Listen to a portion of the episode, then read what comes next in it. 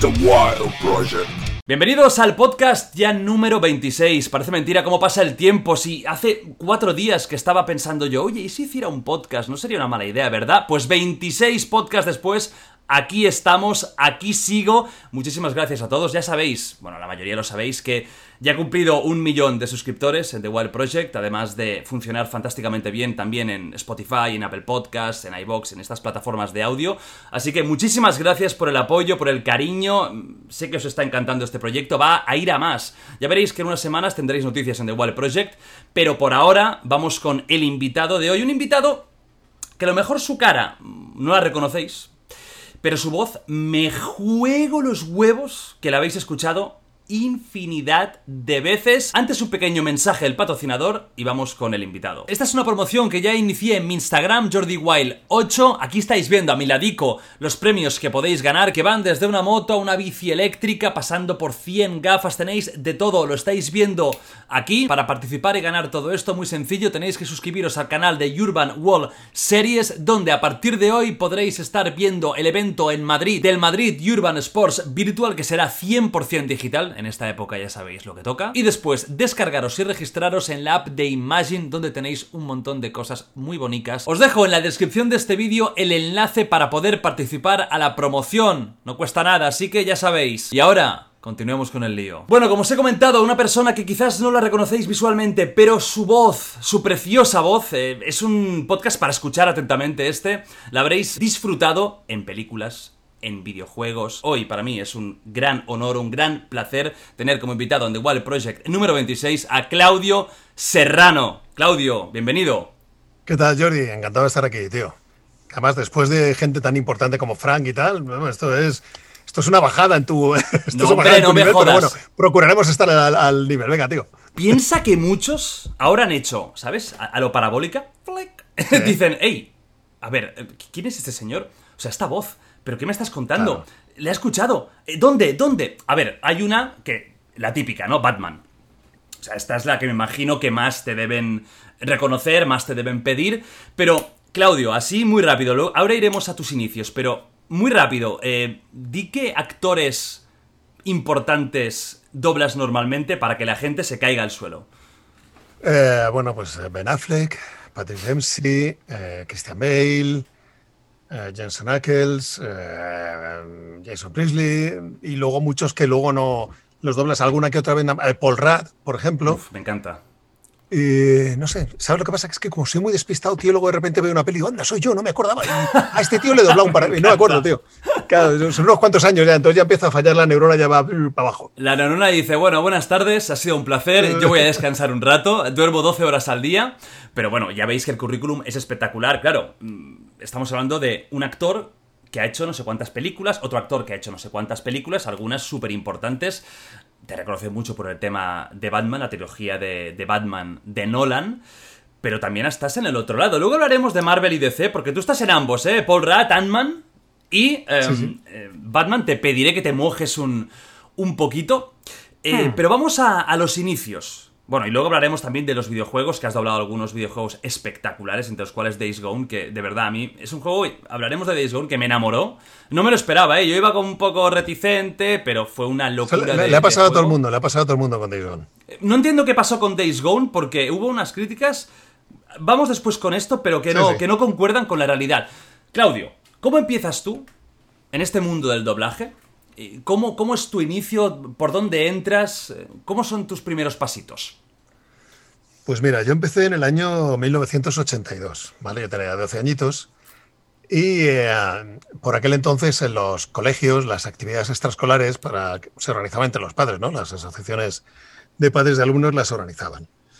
Entonces, bueno, pues diversos padres ofrecieron, pues mi madre daba clases de costura, mi padre daba clases de carpintería porque era carpintero y barnizador y otro había jugado al fútbol, organizó el equipo de fútbol del colegio, para ya que fuimos todos, claro, al fútbol. Y otro, el papá de un compañero, pues era actor, trabajaba ya en doblaje. Entonces se montó un grupo de teatro. Yo me apunté con seis años porque me parecía divertido, como mola, tal, no sé qué. Y un día, a los 12 años, pues llamó a mi casa Roberto, que era, me, fue el que me inició en el doblaje. Oye, pasado mañana os queréis venir tu hermano y tú, se estrenó mi hermano conmigo en esto, porque nos hacen falta niños para una peli. como, ¡ay, wow, sí, tío, sí, vámonos! Claro, yo tenía 12 años, ¿no? Era un día que no vas al alcohol y te ganabas 4.000 pelas de la época, o sea, era una pasada. Y para allá que fuimos, porque aquel entonces, también hay que situarlo un poco en el tiempo, solo había un canal y cine. Solo, había estaba la televisión española en el 82? Tú no lo has vivido eso, tío. Pero no, yo, es que claro, yo nací después de esto. Yo pensaba que, estaba, No, no, estaba la 1 y luego la segunda cadena, pero no todo el rato. Y no había emisión 24 horas. Creo que a las 12 de la noche, 12 y media, Ponían como, como eso de las películas antiguas, ¿no? Como esa. La, carta de ajuste. la carta de ajuste. la carta de ajuste. Eso. Que era la carta de ajuste para ajustar el color de las, de las cámaras y todo lo demás. ¿Qué dices? sí, sí, porque como venían todos los. Se usaba para ajustar los colores de la emisión. Ah, por eso se dice así. O sea, es lo típico que, que, que, que tienes un nombre adjudicado a algo, no lo piensas, pero es verdad, carta de ajuste. Y yo pensaba, no pensaba, ¿qué coño ajusta? Si te acuerdas, tiene varios colores. Sí, Luego, si te acuerdas meterlo, tiene varios colores para que ningún color se ajustaba en la emisión según estaba la. ¡Qué fuerte! Hostia, bueno, mira, ya, hemos aprendido una cosita más, chicos, ¿qué os parece? Venga, Claudio, tenías 12 pues, años, vas para allá. Por aquel entonces había. La, mayoría de los niños lo doblaban mujeres, ¿vale? Eh, pues el 80%. Y había un par de chavales en la profesión en Madrid. Y bueno, pues eh, fui para allá, fuimos varios compañeros del grupo de teatro y amiguetes, pues imagínate, con 12 años era, wow, tío, cómo mola esto.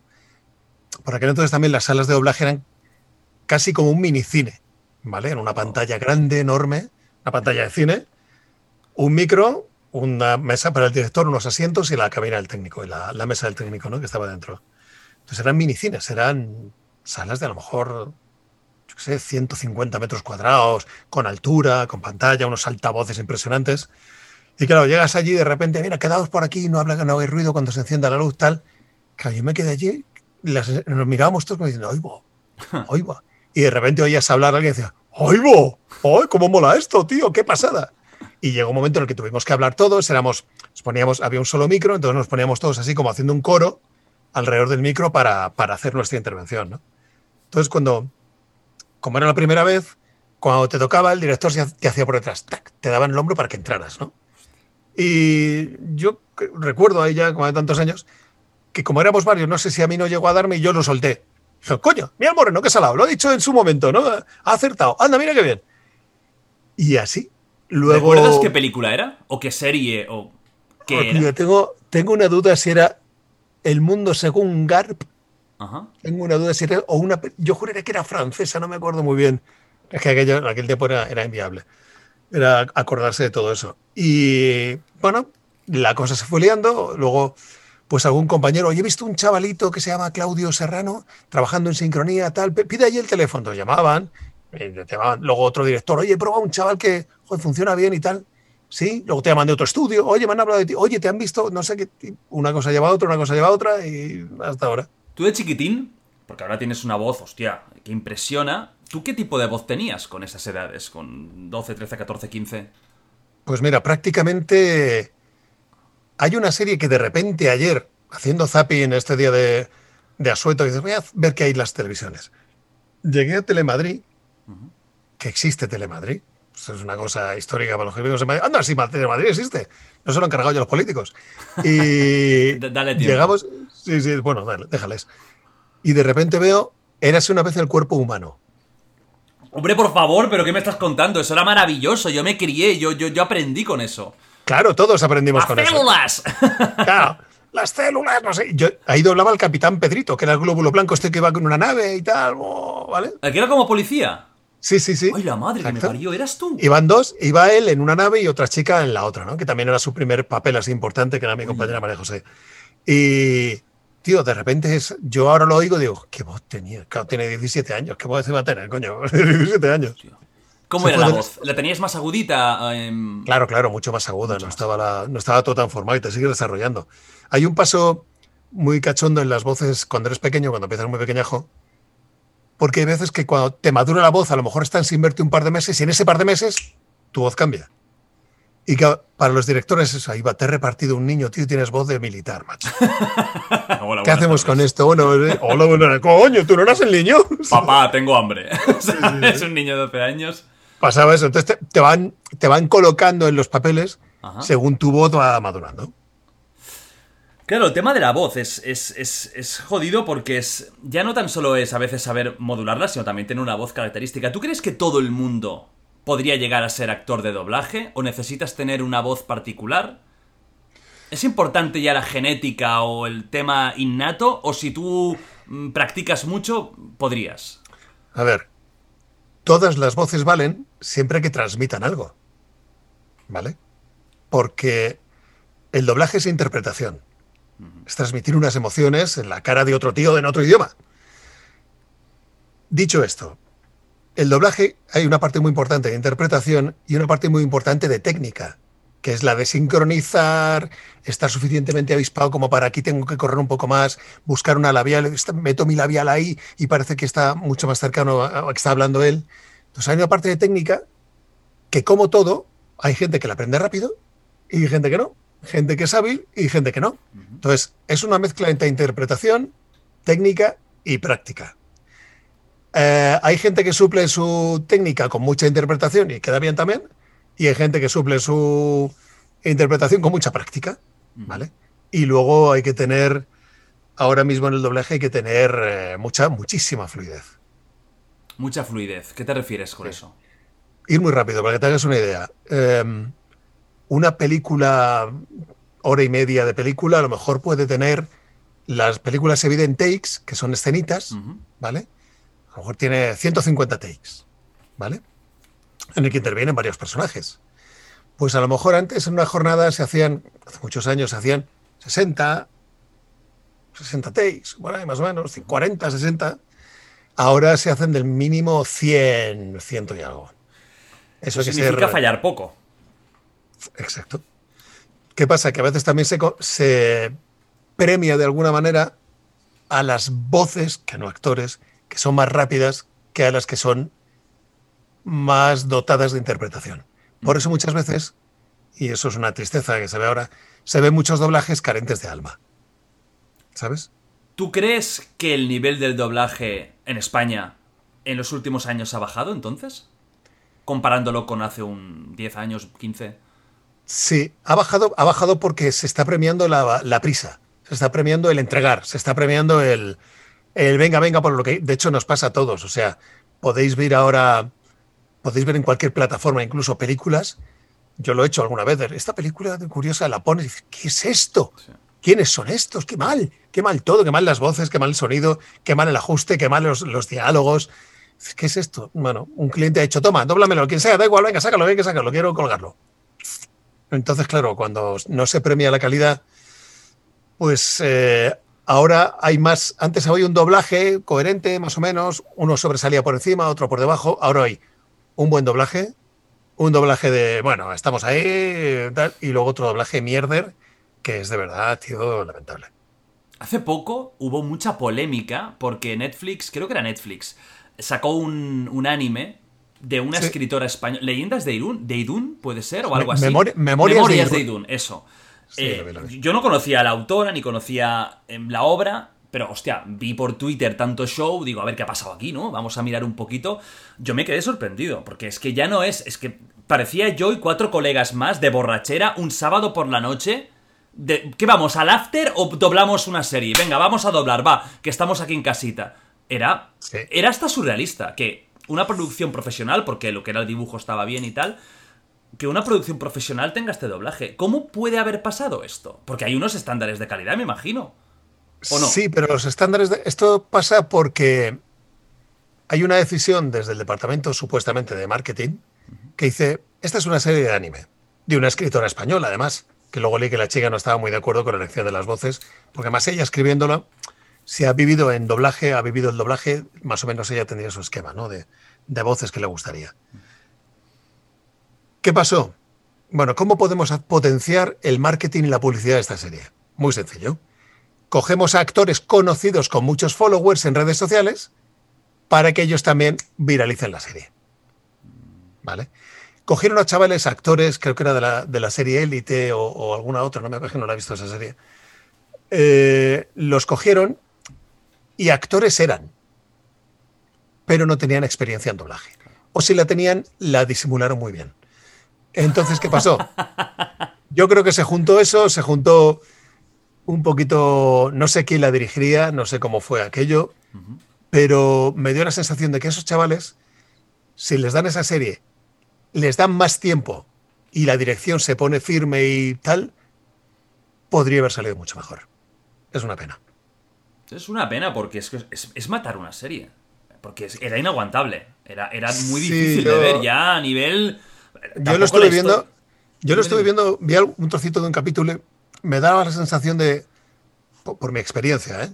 era, no, os habéis equivocado, chicos. Esto no es... Es como si, tú imagínate que nos proponen a ti y a mí, tío, que tenemos voz, es evidente, hablamos, hacer un musical. Hostia, yo canto con el mal. Yo no sé cómo yo, doy mucho asco, la verdad es que es triste. Yo, es triste. yo haría vomitar a una cabra, ¿vale? pero dicen, ya, pero como tiene muchos followers, venga, para adelante un musical. Claro. ¿Qué pasa? Que hay, hay errores de, protocolo. Yo hace poco, yo doy, antes daba clases en la universidad de doblaje y locución y todo esto en un máster de la universidad. Y lo dejamos porque hubo un momento que la universidad que la negociación se torció, se pusieron muy exigentes porque habían tenido, era la Universidad de Juan Carlos de Madrid, tuvieron la movida esta con la Cristina Cifuentes, toda esta movida y de repente pues era claro que muy buena fama ahora mismo, ¿eh? La universidad. No, no, no. Pues ¿qué pasó? Que nos intentaron unas, hubo un cambio de condiciones y dijimos, he vuelto locos, nosotros estamos sanos, estamos haciendo todo bien, no, no, pues, ese es vuestro salado. Eh, bueno, desde entonces ya solo di clases particulares muy de vez en cuando porque tengo muchos proyectos en, en la cabeza y no me da la vida. Pero hace poco una actriz muy conocida me llama a través de un colega, veo un mensaje, digo, uy, yo no conozco a esta tía, o sea, sé quién es, una actriz muy conocida, y me dice lo siguiente, oye, mira, me han llamado para doblar una película de animación. Yo me atrevo, pero tío, es que nunca he, nunca he hecho doblaje. Por favor, ¿tú me darías algunas clases para no ir a cero? dije, hostia, tía, bien, esto te honra. Sí, sí. ¿Sabes? Oye, es como si tú nos ponen a ti y a mí en ese embolado y dices, bueno, pues oye, vamos a un profesor de canto ya, ya. Si vamos a hacerlo, vamos a un profesor y hagámoslo lo más dignamente. Yo no sé si estos chicos de élite fueron a tomaron clases, alguno leí en Twitter que había hecho que le había muchas había hecho mucho doblaje, muchas horas, pero yo creo que equivocaron los conceptos de cómo tenían que enfrentarse al, al doblaje de la serie. Pero oye, esto es lo de siempre. Hay un cliente que lo paga, lo dobla y lo emite. Pues, ole, ole, como diría este, ¿no? No, hay más que hablar. precisamente te quería preguntar por, por esto, ¿no? Porque es una. Esto ha pasado con esta serie, que no sabía que todo el reparto era, eran actores famosos. Creo que, creo que menos Michelle Jenner y algunos compañeros más Michelle Jenner era la única que salvaba el, panorama. Creo que es la única que. Eh, hostia, la escuchabas y decías, vale, esto está doblado. Esto está doblado bien. O sea, es un doblaje normal del que, del que esperamos cuando, cuando vemos una producción profesional. Sí, eh, yo, mira, leí, perdona, leí, leí que uno de los chicos, es que no me acuerdo quién era, tío, no, no me acuerdo los nombres, decía que a él le daba igual, que él no quería hacer un doblaje que sonase a doblaje. Ay, tío, eh, no sé, eh, eres actor, acomódate, acomódate, a menos que seas el puto Robert De Niro y quieras inventar esto.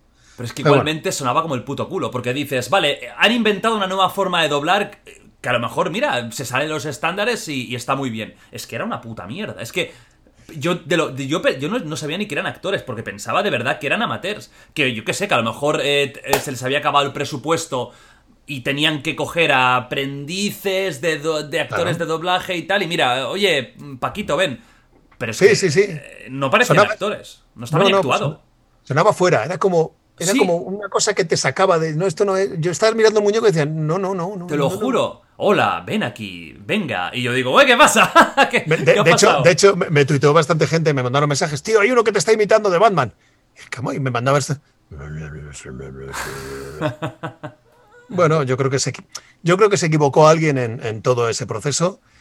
Pero, oye, estamos aquí para aprender. Si quieren aprender, se puede aprender. Tú lo harías. ¿A, ti te llaman para doblar una animación y dirías, venga, para adelante, con dos cojones. No. No sé si tienes experiencia o práctica. No, nunca, nunca, nunca. He doblado cosas de humorísticas, pero nunca he, nunca he doblado en serio. Que no es lo mismo, imagínate que. Pero que, oye, que cabe la posibilidad, tío. Totalmente. Eh, a este preguntar por esto, porque mm, ha, habido casos de youtubers, influencers, actores. Este ha sido el caso flagrante, ¿no?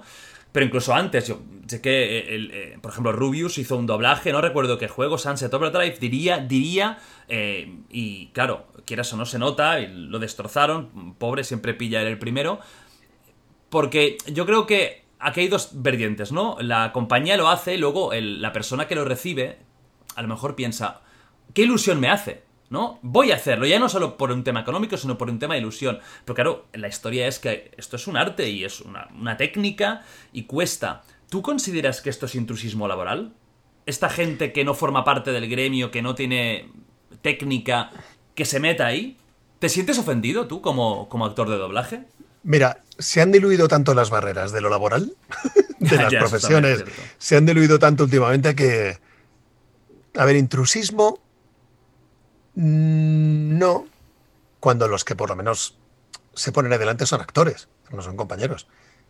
Cuando es algún, como tú has dicho tú, un youtuber o un uh, piloto de carreras o un tal, dices, bueno, mira, esto tiene una explicación muy sencilla.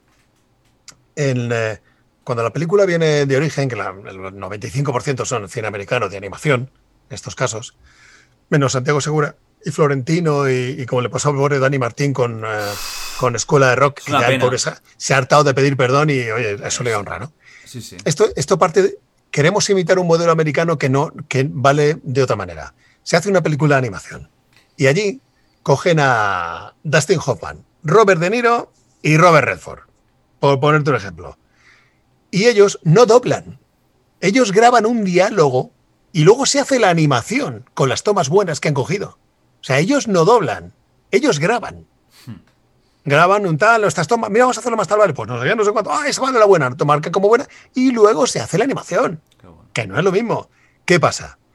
Que allí, cuando la película se estrena, es con las voces de Robert De Niro, Dustin Hoffman, no sé qué, no sé cuántos, tal, tal, tal. Vale. ¿Cuál es la traslación al marketing y aquí? Coño, pues tendremos que coger a famosos. Escogemos a. ¿Quién pon, un nombre? Da tú, ¿sabes? O sea, yo, por ejemplo, tuve el, ejemplo cuando hicimos Lego Batman, la película, que cogieron a José Coronado para hablar a, Alfred. Y, ostras, José Coronado es un pedazo de actor como Lago Pampino. Ostras, tío. Y luego el tío se lo ocurrió se le ocurrió, se preocupaba, tal, y el tío además con, luego los junkets que hicimos para televisión y prensa y tal, con una humildad, no, no, yo aquí, tal, el que sabe es este, que está más acostumbrado, joder, eso le honra, ¿no? Eso, quiere decir que, que, hay preocupación por mm. intentar hacerlo bien. Pero ¿qué pasa? Que aquí la película se vende con las voces de José Coronado, eh, Pepito Pérez, eh, imagínate, pilla a ti, Jordi Wild, no sé, no sé cuántos. Y se supone que esos son medios no pagados. ¿Por qué? Porque si a ti te cogen para hablar una peli de animación, a ti te van a pagar como un Star Talent. Te van a pagar seguramente cinco o seis veces más que a mí. Eso es lo primero.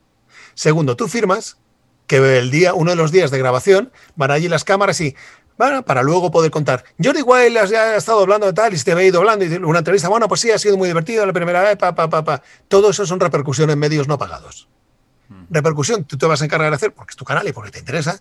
Y las televisiones estrena la película mm, Pepito en el espacio, en el que Jordi Wild, el famoso youtuber con no sé cuántos seguidores, dobla al tal, tal, nos cuenta cómo ha sido su experiencia. Esa repercusión, ya está. Eso es lo que buscan. Son repercusiones en medios no pagados, no pagan spots o pagan muchos menos spots, pagan menos eh, compra de medios y ya está. Y luego el día del estreno vas tú, tío, con tu cámara, te grabas, eh, quiero decir tú en este caso, que estamos hablando tú y yo, sí, claro, claro. va al estreno, están invitados al estreno el gran José Coronado y tres o cuatro compañeros más, mucho más conocidos, y los medios lo cubren. Si esa peli la doblo yo y la doblan cuatro compañeros míos, los medios no la cubren. Entonces, ahí está.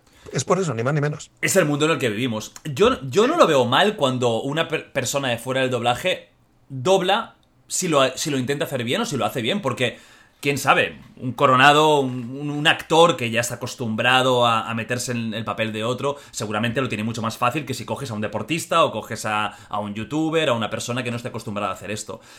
La voz también es importante, hay voces que no, que no casan, hay mm, gente que no tiene una voz que sea incluso atractiva, ¿no? Que dices, hostia, es que esta voz, que a lo mejor por un perfil de personaje muy concreto, pero normalmente cuando cogen a gente famosa es para hacer o el prota o el secundario, gente con personajes con carisma, y esto necesitas un, poquito de algo. O sea, a mí me encantaría, yo siempre lo he dicho, a mí me encantaría que un día vinieran con, con, un tema de doblaje, pero te puedo asegurar de que intentaría por todos los medios no hacer el ridículo como mínimo. Porque es que como fan de, de, la ficción, me daría hasta vergüenza y me daría rabia haber contribuido a algo que no es, que no es bueno. Al final yo valoro este medio. Los valoro mucho a los Claro. actores de doblaje eh, porque en, mucha, en muchos casos, y esto es así, y no sé, y, y hablaremos de si, si está bien o mal, pero mejoráis los actores originales, sobre todo cuando es una peli de acción, sobre todo en las eh, épocas de los 80, 90, en el que habían pues... Eh, Stallone, que a mí me parece un buen actor, Stallone, pero bueno, no, ha Sí, hecho papeles sí, y papeles, sí. pero es un de los de estos es de los mejores. Pero tienes un Van Damme, que a mí me apasionan, o sea, yo soy ultra mega fan de todos estos. Menos de Steven. Seagal, que no lo trago. Pero Van Damme, Schwarzenegger, que tiene este acento austríaco que, que la gente de aquí escucha a Constantino Romero. Y dices, nen, si supieras... ¡Ah, ya, ya! ¡El gato chopa! ¿Sabes? Y ese, Ah, sí. Ese- acento austríaco que, que- bueno, o el, o el belga de, de Van Damme. Pues mira, te voy a preguntar esto. ¿Tú crees que es correcto? Ya sé que es tu profesión, ¿eh? pero a ver si, si, si puedes extrapolar y salir un poco. ¿Tú crees que es correcto que se doblen las películas o se está perdiendo la mitad de la interpretación? Mira, el doblaje, creo que fue Hitchcock el que dijo es un mal menor. ¿Vale?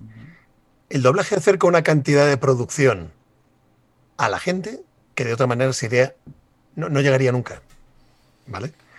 Un buen doblaje, un doblaje cuidado, es una versión castellana, hablo de, mi idioma, de la película que se ha hecho. Teniendo en cuenta que si es un blockbuster, una película, un Batman, Christian Bale ha tenido seis meses para prepararse.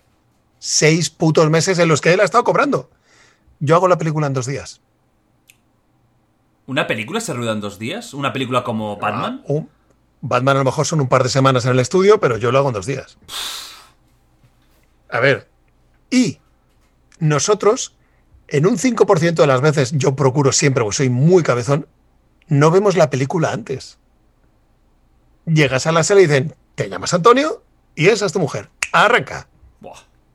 Y el director te cuenta, mira, pues esta película va tal, tu personaje tal, tal, tal, le verás que va por aquí, arrancamos.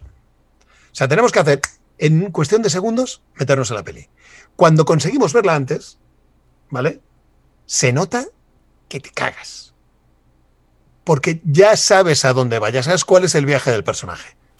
¿Vale? Ya sabes cómo empezar para llegar a. Sabes, sabes construir, sabes hacer ese viaje de otra manera. El doblaje es una versión que acerca a una cantidad de público enorme cine de otros países. Porque además siempre nos ponemos el ejemplo del cine americano, ¿no? Cine inglés, cine habla inglesa, que es el 80% de la producción. Yo creo que se puede doblar, se debe doblar para acercar ese cine. Porque si no, ¿cuánta gente oiría a Bruce Willis en versión original? ¿Cuánta gente vería cine japonés sin doblar? Sí, eso que el, el anime y todo este cine es peculiar y su forma de hablar es muy peculiar y es, es un rasgo muy identificativo ¿no? de, de su historia. Pero, ¿y el cine de los demás, de los demás países? ¿Sabes la cantidad de cine que hay por ahí? Que, nos, que si se dobla la gente lo va a ver si no, no. Tú pregúntale a Steven Spielberg, a cualquiera de estos, oiga, ¿usted está a favor de que sobre su película o no? Y él te va a decir, claro. ¿Por qué? Porque llega a más sitios, llega a más gente. Y esto es pasta, amigo. Esto es pasta. Ahora las grandes cadenas de cine que han sobrevivido se plantean tener, tienen sesiones en versión original, subtitulada, que no es lo mismo que la versión original. Cuidado. La versión original es la íntegra, sin nada. Versión original subtitulada es, una, es un pequeño cambio que en el que además no caben todos los caracteres. ¿Qué quieres decir con eso? En una escena, Sí. en un diálogo en el que haya cuatro personas. Tú no puedes cubrir la pantalla con intervenciones de uno. Mira, imagínate esta pantalla. Esto es lo que dice uno, esto es lo que dice otro, esto es lo que dice otro, esto es lo que dice otro. Y la mía, ¿qué estoy viendo? ¿Qué estoy leyendo? No puedo. De texto. Claro, claro. Entonces, el doblaje es un mal menor. Es cierto que cuando lo hacen buenos profesionales, se acerca bastante a la idea original de la película. Yo he tenido momentos muy chulos en mi carrera, que es cuando otro actor, el actor al que has doblado, te felicita. Dice, tío, ostras, genial. Dices, hombre, bueno, pues, joder, gracias, tío, gracias, porque no es habitual que aquí en este tu propio país te den cera como un bellaco y llegue Henry Cusick, Jason Priestley o Jensen Ackles y digan, oye, tío, joder, lo he visto, tío, bestial, me encanta, eh, me veo con otro idioma, me vuelvo loco, pero me flipa, ¿no? Entonces, claro, yo creo que el doblaje será algo que permanecerá. Cada vez se doblará menos, porque es lógico, porque las generaciones, mis hijas lo ven todo en inglés. Lo ven doblado en castellano cuando les da pereza. Hostia. Y el japonés lo ven con subtítulos en castellano. Claro. O subtítulos en inglés. Entonces, cada vez se doblará menos, pero, y siempre pongo un ejemplo. Tú, que has disfrutado del cine de acción como yo, y te gusta el cine y te gusta el cine de acción, ¿qué te aporta oír a Van Damme en original? Es que es un bajón. ¿Qué te aporta ver la jungla de cristal 7 en original? Nada. Yo quiero divertirme, tío. El cine es un elemento visual, lo compone, es todo un cuadro, es una pintura. Hmm.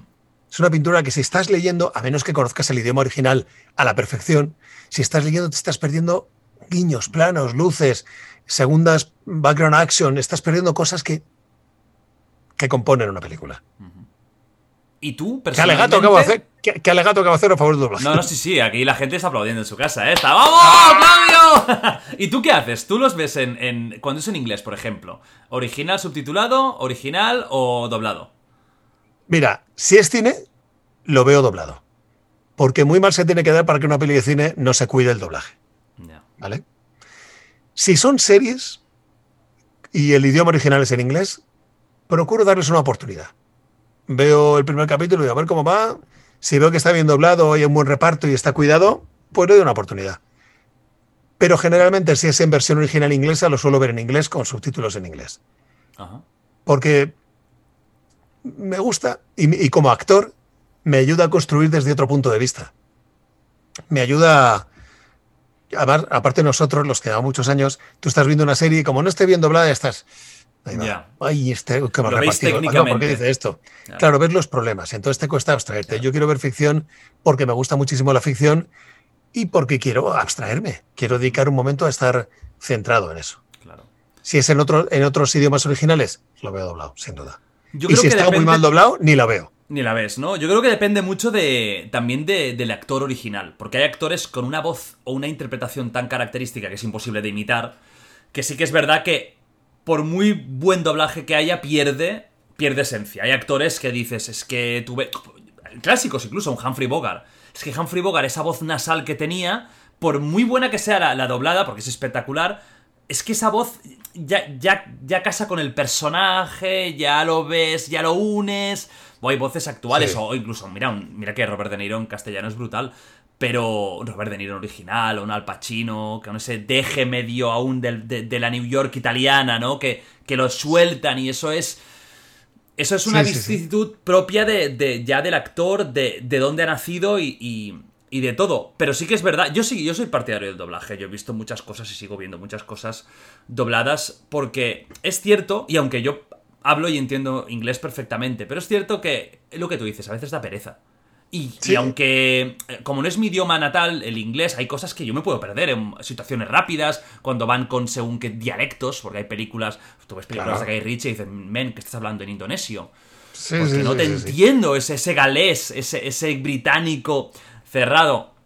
Pues te voy a preguntar por ti, ¿no? Por, por, por tu trayectoria y te voy a preguntar, ¿cuál de todos los actores que has doblado es tu favorito? El que te lo pasas mejor doblando. Pues mira, no tengo uno solo. Tengo la suerte de haber doblado a tíos muy buenos, muy buenos. Y, a ver, Christian Bale es un puto fuera de serie. O sea, lo de ese hombre es... Christian Bale tiene algo, yo siempre lo digo, pero es que, es, es que me di cuenta... Me di Está cuenta... loco, pero es un actorazo de puta Sí, madre. sí, tío. Pero luego la gente que le conoce, yo he currado con gente que le conoce y dice, ¿qué va, tío? Es un tío de puta madre, encantador, súper enrollado, divertido.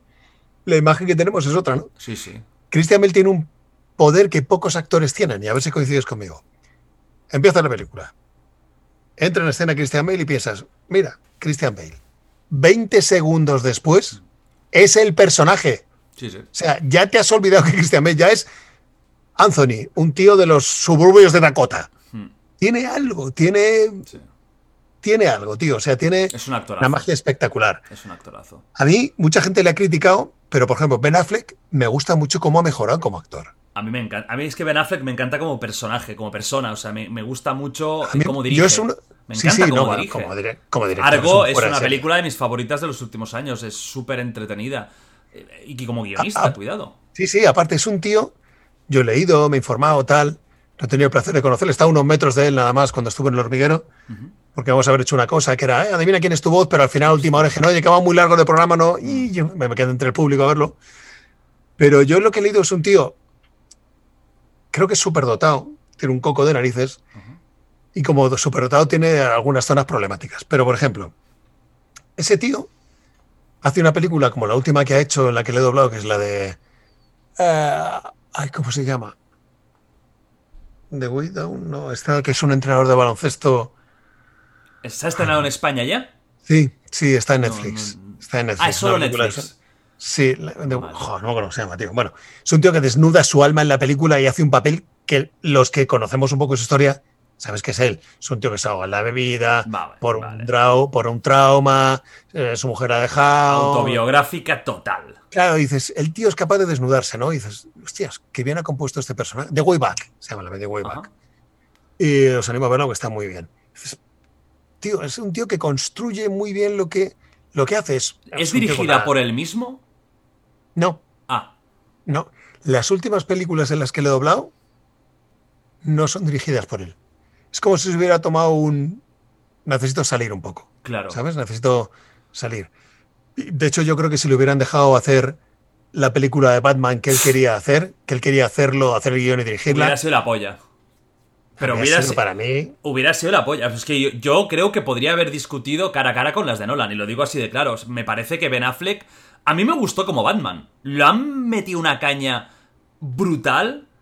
Pero a mí me gusta mucho como Batman. Lo que pasa es que las películas eran bastante malillas. No, er- no estaban al nivel, por supuesto, de las de Nolan. Y quizás no estaban a nivel ni las de Marvel. Que yo no soy muy fan de- de- del cine superhéroes actual, porque me ha saturado un poco. Pero eh, Ben Affleck como Batman a mí me cuadraba perfectamente. A mí tiene me, la a presencia, mí me- tiene todo. Sí, sí, a mí me sorprendió mucho cuando lo eligieron. Yo crucé los dedos, tuve la inmensa suerte de que cuando se acabó el, el ciclo Bale-Nolan, cuando me enteré que Ben Affleck iba a ser el nuevo Batman, dije, Dios, ojalá, porque si la distribuidora era Warner, yo para Warner había doblado a Ben Affleck en varias, en varias películas. Y dije, ostras, cruzamos. Y efectivamente me llamaron, oye, que sepas qué tal. ¡Uah! Y callado durante un mogollón de tiempo hasta que salió el primer tráiler, ¿no? Ajá. Lo pasé fatal. Pero para mí, como actor, ha construido un Batman desde otro punto de vista. De hecho, es el más parecido a los cómics y a los videojuegos, si lo piensas. Tú piensas en el Batman de Arkham y dices, podría ser perfectamente Ben Affleck. Total, hasta físicamente. O sea, Sí, sí, por eso. grande que tiene ahora. Por eso. Y de hecho, me da mucha rabia. A ver qué pasa ahora con el Snyder Cut de la Justice League. A ver qué pasa. Porque a mí Batman Superman, la versión extendida, te da una visión completa y dices, ah, vale, amigo. Mola. A mí esa, peli me gustó. Me gustó. Y luego la Liga de la Justicia, para mi gusto, se notan mucho los, los empastes que, que hubo a posteriori cuando Zack Snyder abandonó el proceso y bueno, está bien. Que a mí Snyder pero- no me mata, no creo que tuvo mucha suerte con 300, que la hizo muy bien. También es verdad que copió literalmente fotograma a fotograma un cómic espectacular, que tiene mérito, porque la verdad es que en ese momento Sin City, 300 fueron películas que trajeron el Sí, sí, cómic y a mí me gusta más Sin City que 300 por eso, pero es una buena película. Pero a mí Zack Snyder no me gusta. Creo que es muy bueno dirigiendo videoclips, pero películas no. No, no me gusta la narrativa que suele darle, no me gusta la- el, el- el ritmo, el pace. Eh, no, no, me, no me ha llegado nunca Zack Snyder. O sea, lo he intentado, le he dado muchas oportunidades y es un director que lo vería mejor haciendo un. dedicándose a los videoclips, algo muy visual. Porque el tío visualmente es una pasada. Pero al nivel de narrativa, a mí no me, no me mataron las películas de, de Batman de Ben Affleck. Es una pena. Porque me hubiera gustado. Es que yo cuando dijeron, hostia, que la va a dirigir la próxima, ¡buah! Felicidad absoluta. Felicidad absoluta, porque va a ser un Batman Sí, sí, sí. torturado, un Batman chungo, un, Batman carismático, porque Ben Affleck es carismático. Es una pena. Entonces, actores de los que tú disfrutas más, destacarías Ben Affleck, Christian Bale, algún otro Eh, que digas. Sí, sí. Paul Rudd. Paul Oh, me encanta tío. Paul Rudd, por favor. Paul Rudd es que es. Qué cabrón, ¿cómo puede ser tan bueno? Qué ¿Cómo bueno puede es. ser un tío que. que Es que además es un tío que está así, mira a cámara hace. Y ya dices. es, eh, "Ah, eh, ya, ya se te pone la cara de. ¡Joder, qué buen rollo de este tío! Que es que es ¿Sabes? Dios. Para mí Paul Rudd es Dios. Es que es, es la comicidad, es que es él. Es que es él. No, no. Yo creo Es que, que ni es muy- actúa. Yo se levanta, bueno, voy a hacer una película. Da, da esa sensación, pero yo lo doblo en otros registros más dramáticos y es muy bueno el cabrón. Es muy bueno. Además, Tuve, fíjate qué tontería, tuve un. tengo un detalle, tengo una foto firmada por él, porque la, la New York Comic Con del año pasado, yo iba a haber ido, pero al final no pude, con un colega, con el mismo que fui a la San Diego Comic Con, con Pepe Caldelas y con mi amigo Jesús de Marugán de Akira Comics de Madrid. Fuimos a la San Diego Comic Con y fue como. El, el- mi, el- mi friki estaba como ah, flotando, ¿no? Y este se fue a Nueva York y me dijo, tío, está Paul Rudd firmando fotos. Digo, por favor. Digo, me, me debió un pequeño favor. Por hombre, se aguantó y tres horas de cola, tío. Se aguantó tres horas de cola para que le firme. Entonces, según estaba Paul Rudd firmando, firmaba, bye. Firmaba, te daba la foto, firmaba, bye, bye. Entonces este llegó y según estaba llegando, está el representante al lado, el guardaespaldas, lo típico. Dice, perdona, perdona, que es que esta es una foto especial que no es para mí, es para un amigo. Y otro guardaespaldas, venga, venga, venga. No, no, tal, pero no, es que es para un amigo, que es que es el que le pone la voz en español. Paul, te pone la voz en español. Dijo, ¿qué? ¿Cómo? ¿Cómo? ¿Cómo? Y el guardaespaldas, venga, venga. Y el otro, espera, espera, espera un momento. Cuéntame esto, ¿qué? Mira, se llama Claudio Sarron, es el que te dobla en tal, todas las pelis. Ah, ostras. Ah, vale, pues, bueno, venga, que va. Un momento, un momento, a ver. ¿Cómo se llama? Claudio, tal, tal. ¿Qué le podemos poner? Pues, no, ah, y me puso, for Claudio, thank you for being me. Gracias Oh. por ser yo. Qué bueno. Y no, y no solo con eso, yo ya me cuenta este colega y dice, tío, cuando me está entregando la foto, ya el tío como diciendo, qué guay, ¿no? Qué curiosidad lo que me, esto que me cuentas, le dijo mi colega, ¿te importa que te haga una foto con la foto? Y el guardaespaldas a la gente, no, no, venga, y Paul Rat, un momento. Dispara. Y tengo la foto la foto que está por ahí en mi Instagram, colgada con la esta de Rat. Es que es muy importante. Yo creo que os mereceríais un poquito más de reconocimiento porque al final, en, en muchos millones de personas en España, a Paul Rudd lo asocian a, a tu voz. E- Es una realidad. Entonces, yo si fuera un actor de, un país, y inglés, que es, el, que es el más fácil de, doblar porque es el- el idioma del mundo. Hostia, a mí me haría mucho, también muchísima ilusión conocer a las personas que me van doblando, porque quieras o no, gracias a ellas, en parte también, hostia, Claro. eh, mi interpretación, mi carisma, mi todo. Luego habrá interpretaciones que son de, bueno, buenas noches, que vaya bien todo. Sí, pero, sí. hostia, en España otra cosa no tendremos. Bueno, lo que tú has dicho, quizás ha bajado un poco en los últimos años, pero creo que de, de los doblajes del mundo top, sin ningún tipo de duda, un nivel espectacular y en muchos casos mejorando, mejorando al actor. Paul Rudd, me encanta, ¿eh? Paul Rudd. O sea, Paul lo- Paul Rudd la primera vez que lo vi fue en Friends. No sé si era Sí, de los sí. primeros trabajos No. que hizo. Ahí no lo doblabas tú, ¿verdad? En- Ahí no, porque esa serie se dobló en Barcelona, yo estaba en Madrid. Y tenía una voz más, no tan, no tan de hombre, sino una voz más, más aniñada, más Pero juvenil. justo cuando acabó Friends, hizo esa primera película en la que le doblé yo, porque la película hacía con Jennifer Aniston, llama mucho más que amigos, que era la historia de una. Él- Creo él que la vi un día, lo gay, típico por, por la Sí. tele. Él es chico gay, está, vive con Jennifer, se hacen Muy amigos, tal, y se enamora y se queda embarazada, entonces le pide al que es el padre, movida, ¿no? Película muy bonita, ¿no? Y ahí fue el primer, la primera vez que lo y dije, "Jo, ¿cómo me gusta este tío? Qué bueno es. Qué bueno. Luego le he doblado más veces, eh, lo doblan otros compañeros de vez en cuando. Pero yo, de hecho, tuve esa inmensa suerte cuando de repente me llaman, oye, un tráiler de una peli de Marvel. ¿Marvel? Raro, qué guay, qué guay, digo, qué bien, ¿no? Joder. Y es Ant-Man. Digo, guau, tío, guau, tío. Estoy en los dos universos, tengo una suerte. Además, fíjate increíble. que este destino es puñetero, tío. Yo hice la prueba para doblar en el Guardianes de la Galaxia a. A Chris Pratt. a- a- no, al coyote, al bicho, al. a- joder, ¿cómo se llama? Ah, vale, al Batista, al, al- joder, el, el, el Drax. No, no, al, al bicho, al que ah, es pequeñito. Groot, Groot, Groot. No, el otro, el que tiene pelo, coño. Ah, vale, coño, al, al Bradley Cooper, al, al Raccoon. Raccoon este. Exacto. A este prueba para doblarle y le gustó mucho, pero no me cogieron. El destino te organiza esas cosas. De repente aparece en ese mismo universo Paul Rudd. Hostia. Todo Esto pasa te quería preguntar, el tema de, de cómo, os, cómo os asocian. Porque hay actores que sí que siempre doblan al mismo actor original. Pero a Casi veces no. siempre, ¿eh? ¿Esto cómo Casi va? siempre. Porque tú, tú dices que tú doblas a Christian Bale. Christian Bale haga la película que haga, ¿la vas a doblar tú? No es seguro. No es seguro. No es seguro porque la película cuando llega a España ¿Vale? llega a una distribuidora en concreto. ¿Vale? Esa distribuidora, nuestro trabajo es la interpretación. ¿no? no le podemos gustar a todo el mundo y no tenemos que gustarle a todo el mundo. No hay por qué. El de la distribuidora puede que no le guste mi trabajo. Dice, sí, no, sí, pero no, que lo doble otro. Y la película llega. Eso primero, la distribuidora, eh, la distribuidora en España. Segundo, el estudio. El estudio puede decir, sí, pero no, o Claudio no me gusta, o eh, no me apetece, o no me cae bien, o uy, está muy ocupado, no le llames. Luego llega el director, le tienes que gustar, tiene que, porque va a compartir contigo, tiene que gustar, tiene que estar de acuerdo en la decisión y tiene que dar su ok. Entonces dependes de tres patitas. Mm. Por eso no siempre pasa. Y luego hay algunos compañeros que cuando ven un actor, si no están haciendo doblaje prácticamente, pero ven un actor al que le doblan, que en la distribuidora le pide, dice, vale, nosotros en doblaje, en doblaje trabajamos con un convenio, ¿no? Convenio regulado por ley, en el que hay una, un apartado que es el CG, que es la convocatoria general, que es, digamos, la bajada de bandera por ir al estudio, y luego los takes o eh, cantidad de escenas que tengas en la peli. Eso es un convenio de mínimos. Entonces hay algunos compañeros, pocos, dicen, ah, que me- no me llamas nunca, llevo sin trabajar contigo dos años y me llamas porque viene una película de Pepito Pérez, vale, 6.000 euros. O 3.000, o lo que le salga del rabo en ese momento. Y puede que acepten o puede que no.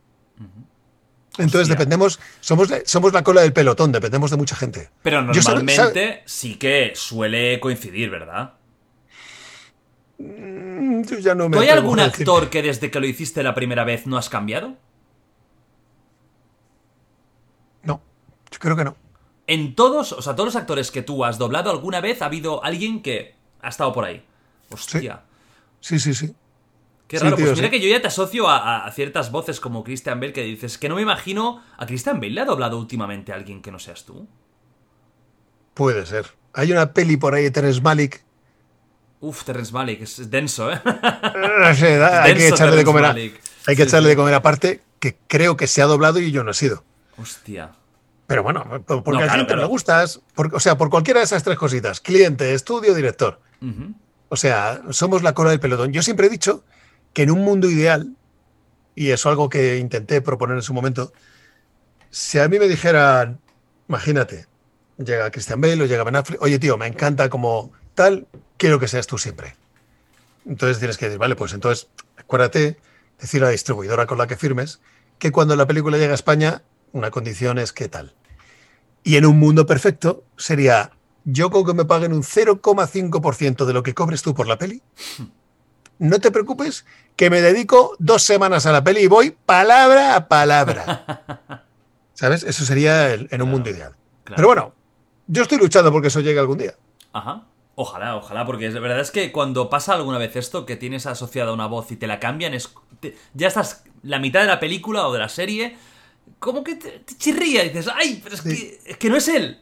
No sí que algún sí, caso sí, algún caso sí que yo, al menos quizás en el pasado, por ejemplo, un Schwarzenegger, cuando Constantino estaba vivo, yo creo que nunca ha habido otro, ¿verdad? De, de Pues la sí. época dora. No me Sí ha jodas. habido otro. De hecho, ha habido dos más. Estando vivo Constantino Romero. Sí. Hubo un compañero aquí de Madrid, Héctor Cantoya, que también le quedaba de puta madre, que tenía una voz muy, muy parecida a la Constantino, así grave, pétrea. Y, y otro de Barcelona, creo, que coincidió con alguna época que Constantino estaba o estaba muy liado con la tele o alguna Hostia. movida, también le ha doblado alguna otra peli. Hostia, pues mira que yo todas Aura las que recuerdo las asocio. Pero porque, claro, porque nuestro imaginario, nuestra memoria auditiva, te quedas con el que más veces has oído, inconscientemente, Claro. ¿sabes? Por eso luego de repente la sensación de, no es este, ¿por qué? ¿No? Es raro. Pero es que hay una cadena de decisiones en las que somos el último mono. Claro, un peón. Oye, y eh, aunque seáis la última, mola mucho de lo que hacéis. ¿Cómo se dobla una película? ¿Cómo se dobla una serie? ¿Cómo se dobla un actor real? ¿Cómo funciona el proceso? Pues mira, el material llega a la productora de una película y la distribuidora que lo trae a España, tanto de tele como de cine, como de videojuegos, de lo que sea, se lo lleva a un estudio. Ese estudio, que es nuestro jefe, digamos, en, esta, en nuestra relación laboral, ese estudio a su vez se lo encarga, le encarga la traducción a un traductor, ¿vale? Una vez que encarga la traducción, una vez que la traducción está hecha, se le da la película al director que suele ser el que la ajusta. Ajustar es, si la frase es así de larga, pero la boca es así, hay que cambiar este texto dándole el mismo sentido para que quepa en este tiempo. ¿Vale? ¿Qué quiere decir? Que un buen director ajustador o ajustador se revisa la película frase a frase. Imaginaos lo que es eso. Como son una peli de Woody. Allen o Tarantino, es para pegarse un tiro. Ahí ya está, mu- muerto, colega. Siete millones de palabras por minuto y dices, Sí, sí, sí, para ya, stop. para volverse loco, o sea, son muchísimas horas. Tiene que hacer eso primero a la medida y luego darle sentido. Quiero decir, no puede hablar igual un chaval de 15 años que un señor de 92. No puede hablar un chaval de New Jersey igual que un, niño del Bronx o un señor de, la, de New Hampshire, Claro. por ejemplo, si fuera cine americano. ¿no? Entonces, es- eso es darle sentido. Al mismo tiempo, la película en el estudio se corta en takes. Si la película son 200 minutos, pues se corta en takes de un minuto y, y eso es lo que llega a sala. El- en el guion se corta igual. Ahora ya tenemos el guion en pantalla o guion en, desde lo del COVID o lo tenemos en, en un iPad o en un- una tableta. Y cuando arrancas el doblaje, primero el director te cuenta la peli si no la has visto. Tú llegas a sala, si no la has visto, el director te lo cuenta, mira tu personaje se llama. ¿Tú prefieres este no verla? tío. No, no, yo prefiero verla. Ah, prefiero verla para entender el personaje de dónde Claro, va claro, llevas, llevas ganado, llevas, llevas, estás, estás metido en el papel de otra manera, ¿no? Pero hay veces que no os dejan verla. El 95% de las veces. Hostia. O sea, yo, que soy muy cabezón, cuando me, oye, una serie nueva, tal, ¿cómo se llama? A ver si hay algo, y si no, ¿cómo se llama el actor al que voy a hablar? Tal, y busco información, veo el tío. Vale, vale, vale. Porque me gusta llevarlo preparado, ¿no? Por si Como no vais a ciegas. Completamente. Menos el director, que es el que le ha gustado, vamos a ciegas. Todos los que llegan a la sala, vamos a ciegas. Entonces, claro, se empieza a ensa- ensayas el TI 27. Llegas al TI 27, ves el texto y la- la- empieza el TI 27. Tú estás viendo, estás viendo el tío lo que dice, estás viendo el texto, tal, vuelves al principio, se repite ese proceso dos, tres o la veces que sea necesario y se graba. ¿Cómo se graba? En el momento en el que vamos a grabar, el idioma original desaparece y tú grabas sincrónico con su boca desaparece antes, las salas se quedaban vacío, ahora la mayoría vamos con, con cascos. Es otra forma de trabajar, a mí, a mí me, no me disgusta. Y estás oyendo el original por aquí y estás sincronizándolo en intención y movimientos y velocidad con la boca y la expresión del actor. Se oye lo que se ha grabado, si está bien, siguiente. Si hay que cambiar algo, pues se, se repite una parte o se repite todo. Y así, uno tras otro, actor tras actor. ¿Qué quiere decir esto? Que si en una escena hay siete tíos hablando, el director se ve la escena siete veces. Porque grabamos por, grabamos por separado. Grabo yo, lo grabo el segundo, tercero, así, ¿no? Siete veces. Quiero decir, eh, la labor de director es una labor muy mal reconocida y muy mal pagada. ¿Sí? Porque va a estar encerrado en una sala. Yo puedo estar dos, tres horas, pero él va a estar dos días, mañana y tarde. Más el tiempo que haya estado ajustando en su casa. Y una película de protagonista, por lo que has dicho antes, tardas unos dos, tres días a hacerlo si es un De- protagonista. Depende de la complejidad, pero sí. Si quieres ser un ritmo lento, currártelo, Esto es un ritmo lento. Sí. Sí, sí, sí. Joder. El rápido que, que son 25 minutos. La peli dura una hora, pero en 25 te las. te El, las rápido, pues a lo mejor te lo has hecho en cuatro horas. O sea que, es- claro, cuatro horas, un protagonista de, una peli de dos, que a lo mejor está una hora y 40 o 20 en pantalla, es que casi no. que casi no hay repetición. O bueno, sea, es. claro, si es sencillo, a lo mejor hay muchas escenas de pelea, muchas escenas de que se quedan original, pues oye, pa, pa, pa, vas, vas más rápido. ¿Cuál Depende, dirías- cada, Dime, cada dime. uno tiene un ritmo. Ajá. ¿Cuál dirías que es tu fuerte y tu punto débil doblando? Mi fuerte. Buena pregunta. A mí me gustaría pensar que mi fuerte es, o creo yo que me gustaría que desde fuera se reconociera que mi fuerte es que intento pegarme lo máximo al actor original y la naturalidad, digamos. Mi punto débil, mm, que cuando tengo un mal día estoy negado. Esto es como todo. ¿Sabes? Hay días que. Ay, ¿Qué me pasa? No estoy gilipollas, que estoy, estoy- estofado. ¿no? Estoy estofado y hay días que soy más lento. Por eso yo. No es una opinión muy. muy ¿Cómo te diría? Muy política o muy respetada. Yo prefiero trabajar solo. Porque no me distrae nada de mi foco en el personaje. ¿Trabajar solo qué significa? Dices siempre que estáis solos, entonces. Sí, pero es que hasta, hace, hasta antes del COVID, a lo mejor trabajas con tres o cuatro compañeros en el atril. Ah, que estabais para los diferentes personajes todos juntos. Y estamos, estamos todos juntos. Interactuando. O sea, estabais haciendo la escena tal cual era. Exacto. Pero claro, si Pero estáis solos y es una escena con, con interjecciones y con interrupciones, ¿se puede hacer de una forma natural solo? Sí. Sí, porque tú guías al actor original. O sea, tú tienes que estar viendo al tuyo, tú. Tu foco es el actor original. Claro. Lo que hagan los demás, sí, pero tú al tuyo. Tú al tuyo. Cuando antes estábamos varios, pues había cosas que a lo mejor no podías cubrir igual. O nos tocaba ensayarlo todo juntos y luego graba tú, luego graba tú, luego graba tú y luego graba tú. Con lo cual estás ahí. Claro. No, en tiempo no se referencia a las pelis y series, lo típico, las pelis, pelis y series, lo que, lo, que, lo que es lo más clásico, lo que mucha gente, seguramente gente demasiada está pensando. Pero claro, hay, hay un nuevo tipo de videojuego, súper narrativo, con unas interpretaciones, en muchos casos incluso de actores famosos en, en- en Estados Unidos, o de actores, buenos actores, que ahora están llegando a España y que se están haciendo videojuegos con un doblaje que requiere de profesionalidad máxima porque estamos hablando de, de interpretaciones. Tú has doblado varios videojuegos, uno que es ya como una película, que es Days Gone. ¿Cómo se dobla un videojuego? ¿Qué diferencias hay entre doblar una película y doblar un videojuego? Pues hay muchas, hay muchas, tío, muchas. Mira, por ejemplo, cuando doblas una película, una serie o lo que sea, tú empiezas por el principio de tu personaje y vas hasta el final. ¿Vale? En un videojuego, rara vez pasa eso, porque vamos casi a la par que el desarrollo. Entonces, de repente, un juego es esta duración y coges, de repente empiezas por aquí, saltas aquí, vuelves aquí y luego llega tal, luego llegas al final, vuelves al principio. O sea, no, no va por orden. ¿Vale? Vamos recibiendo por batch, por, por paquetes, digamos, del videojuego. Aparte de eso, en eh, una ficción, cuando hablas de una ficción o una animación, tienes unos ojos, una expresividad, un algo, un entorno, algo que te. donde está construido el personaje, donde está el actor. Cuando hablamos en videojuego no vemos nada.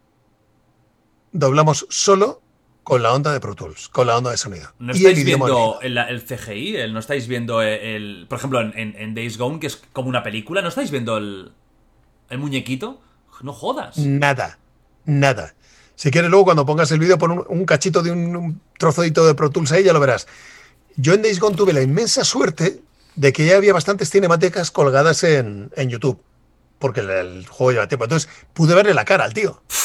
Pude ver dónde estaba ambientado, pude ver todo lo demás. Pero los Batman, por ejemplo, lo he hecho sin ver nada. Solamente oyendo al actor original, viendo la onda y, ajustándolo en tiempo, intención, medida y tal. Pero ¿qué pasa?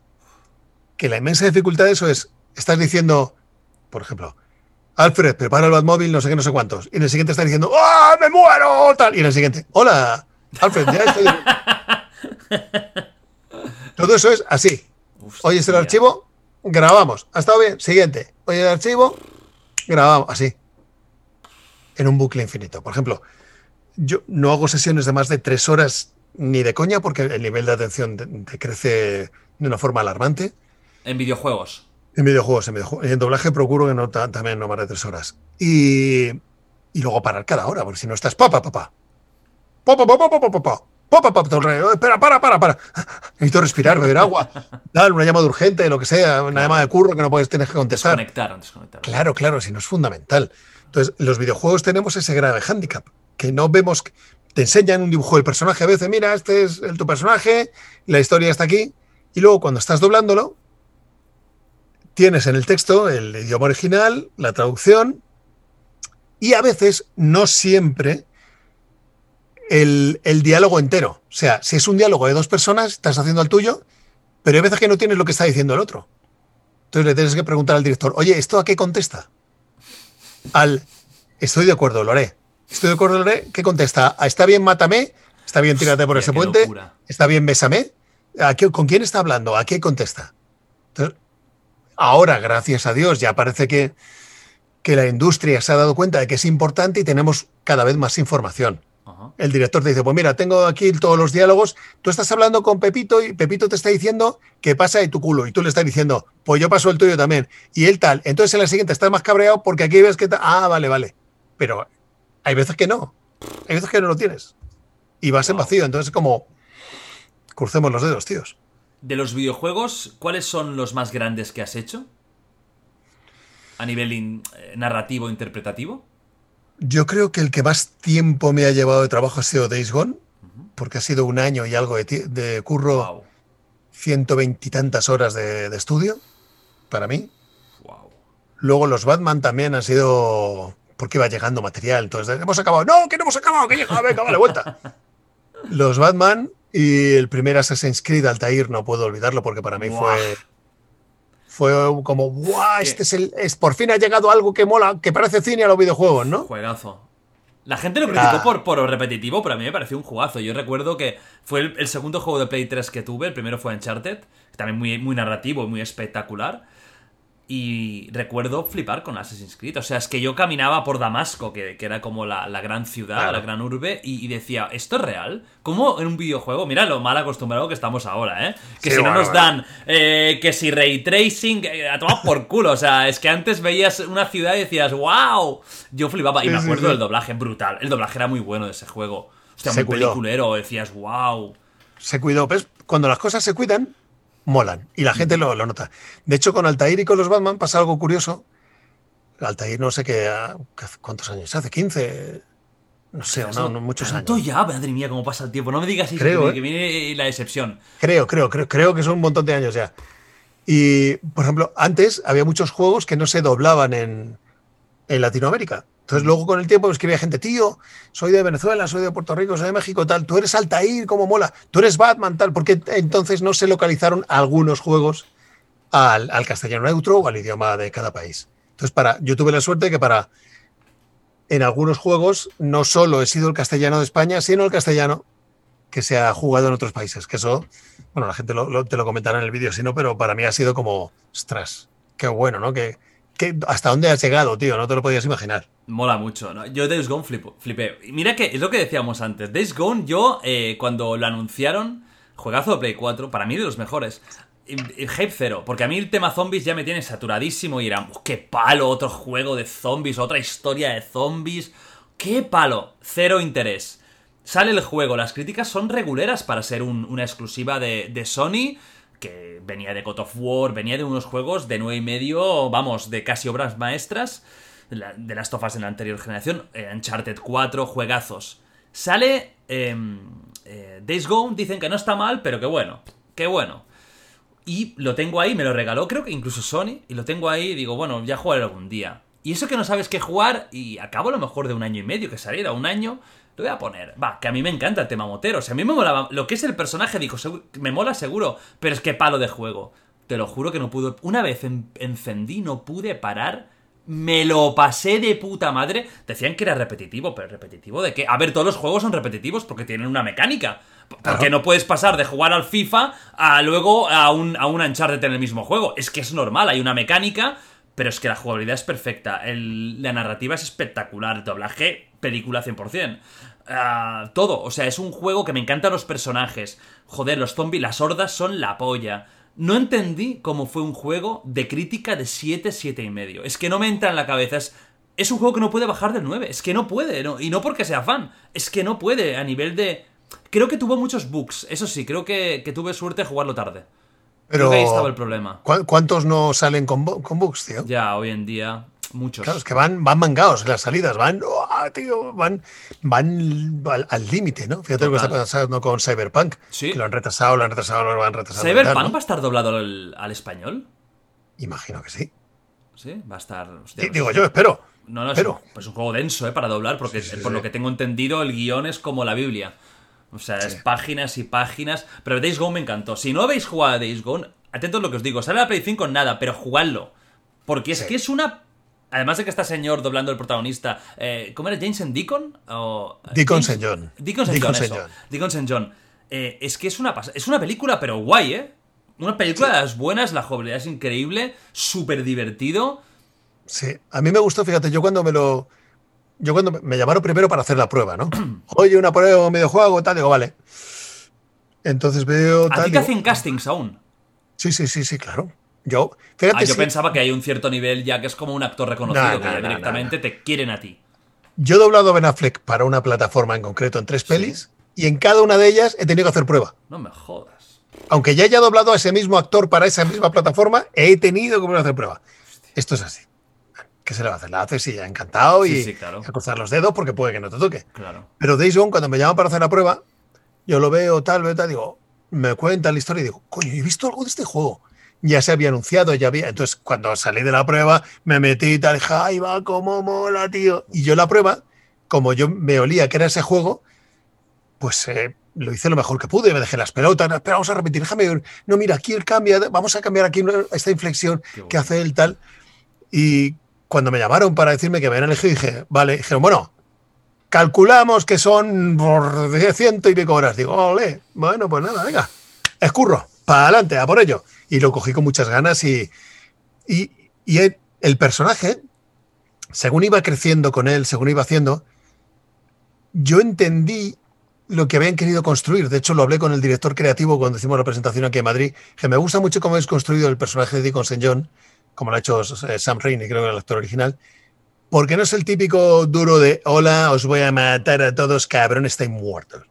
No, era un tío con problemas, con un eh, trauma emocional por lo que pasa con su chica, mm. por luego veas que era un tipo duro pero no blando, luego cuidaba de sus amigos, luego él había estado en la hermandad motera, pero él tenía sus como lo que está bien y lo que no está bien. Mm. O sea, era un personaje más bien construido. A mí me gustó mucho cómo estaba construido y yo me intenté acercar lo, más posible a eso, ¿no? De hecho, había, por ejemplo, yo me lo llevé a, otra forma de currar incluso, porque si lo piensas, hay partes en el juego que a lo mejor el tío se tira sin hablar con nadie mucho tiempo de la acción. Entonces yo pensaba, oye, esto, le preguntaba, oye, esto viene de, no, pues parece que hay un tiempo aquí en el que tal, y si yo entendía, por la forma de hablar de Sam Raimi, que la acción era que está hablando con alguien y hace horas que no habla, tú no tienes la misma voz hablando ahora que si llevas horas sin hablar. Yo que nos pasa por las mañanas. Vale, tienes la voz diferente. Entonces yo procuré llevarme y decía, tío, ¿estás afónico? Digo, no, es que lleva horas sin hablar con nadie. Ah, coño, vale, vale. Ah, no, bien, bien, bien, guay, guay, guay. Digo, óyele a él. El tío tiene como. Luego se la aclara y luego ya mantiene la charla. Entonces yo procuré, yo lo pillé y procuré llevármelo para allá. Y, y la verdad es que lo disfruté. Fue duro porque hubo hubo rachas incluso en el verano de ese año anterior al lanzamiento de, a ver, yo de vacaciones con mis hijas, soy un padre separado, entonces yo tengo mis hijas los días que las tengo. Ha venido, socorro, tío, hay que sacar esto adelante y decir, cariños, os quedéis con la abuela y con, y con la que es mi pareja ahora, pero me tengo que ir a Madrid y me encerraba ese día, yo me iba, estaba fuera, venía a Madrid, me encerraba en el estudio a las horas que fuera, hicieran falta, me dejaba las pelotas y me volvía al día siguiente diciendo, y luego de repente, se nos ha olvidado frases. Han llegado frases nuevas. Digo, oye, pues venga, para el próximo día, debemos juntarlo. Si no, me alquilaba un estudio en otro lado, lo grababa y se lo mandaba. O sea, me entregué y yo creo, creo que el resultado se nota. Y así que me lo ha hecho la, saber la gente que lo ha hecho, oye, tío. Chapo. No, no, es, es, que es, que es la voz perfecta para, el tipo de personaje. Em, y, es lo que tú dices, es un personaje muy imperfecto. Es un, un antihéroe es una buena persona en un mal mundo y con malas decisiones, pero es una, es una buena persona, pero que si tiene que matar, mata. me, gustó mucho, un poco tipo Sons of, Anarchy, es, eh, tiene ese rollo, ¿no? De estoy aquí por las circunstancias, la hermandad es importante, pero a la vez, oye, matar tampoco mola tanto. Es, es, una, es una historia increíble. ¿Sabes si habrá Days Gone 2? ¿Te han dicho algo? No, no tengo ni idea, tío, no tengo ni idea. No, tengo ni idea más. Y si lo supiera, tendría que decir, no tengo ni idea, tío. hazme, un, guiño, ¿sí? ¡Ah, no tengo ni idea, tío! ¿Eh? No, no, tengo ni idea. Pero fíjate, con Diego pasó una cosa muy curiosa. Ese juego, en el estudio que se dobló, hubo otro que, digamos, había varios que presupuestaron doblarlo y tal, y hubo el otro estudio que se quedó como finalista para, con opciones de doblarlo. Tiempo después hablé con el, el manager del proyecto que, iba a haber, estaba en otro proyecto, y me dijo, ya has empezado Days ¿eh? Hostia, ¿cómo lo sabes? Que hemos estado a punto de hacerlo nosotros. Digo, joder, pues dice, pero tío, yo tenía claro cuando vi el juego, dije, este es Claudio.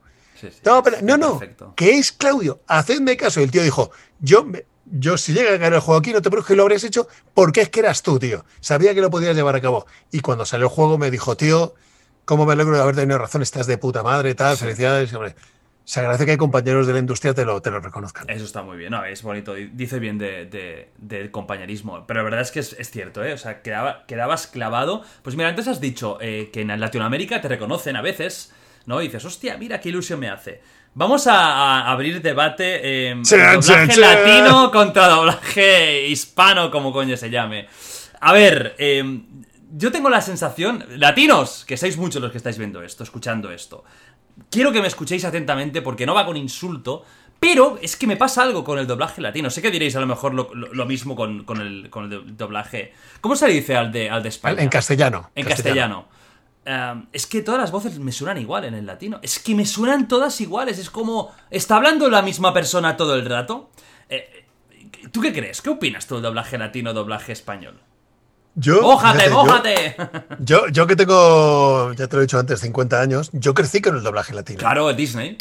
Con Disney y todas las películas, yo crecí viendo series Eso lo dobladas. en sabéis, latino. ¿eh? Los jovencitos aquí. Claro, claro. eh, nos venía el, el doblaje este eh, latino Neutro, neutro. nos venía neutro, sí, sí. Y series incluso, yo recuerdo series en la televisión, tío, dobladas en latino. O sea que se puso una norma de protección del idioma y se, lógico por otro lado, Claro. y se, se empezó a doblar, ¿no? Yo que he crecido viendo el doblaje, oyendo doblaje latino, hay cosas que me gustan, pero sí que es verdad que claro, cada uno se acostumbra a la musicalidad de su idioma, Mm. ¿vale? Se acostumbra a vivir en un idioma, a trabajar en un idioma, a sentir en un idioma, a expresar en un, en un idioma, y eso hace que yo respeto el doblaje latino. Tengo compañeros ahí que son increíbles. Y a mí se me hace raro, a mí se me. Se me hace raro. Se, no, no, no me. Aun respetándolo, se me hace raro. Pero hay cosas que me rascan del doblaje latino, como esa facilidad para cambiar los nombres continuamente. Bruce Wayne, Bruno Díaz, Joker, Guasón. Bueno, ahora estarán ahí lo- los, españoles, también tenemos a Todo Gas, la Onda Vital, también tenemos algunas que... Ya, ya, pero como eso no depende de nosotros, pero bueno, Claro. del latino me, chocan algunas cosas. Unas licencias que se permiten que aquí no, no, no hacemos. Ajá. Pero, dicho esto, hay muy buenos doblajes latinos, de verdad.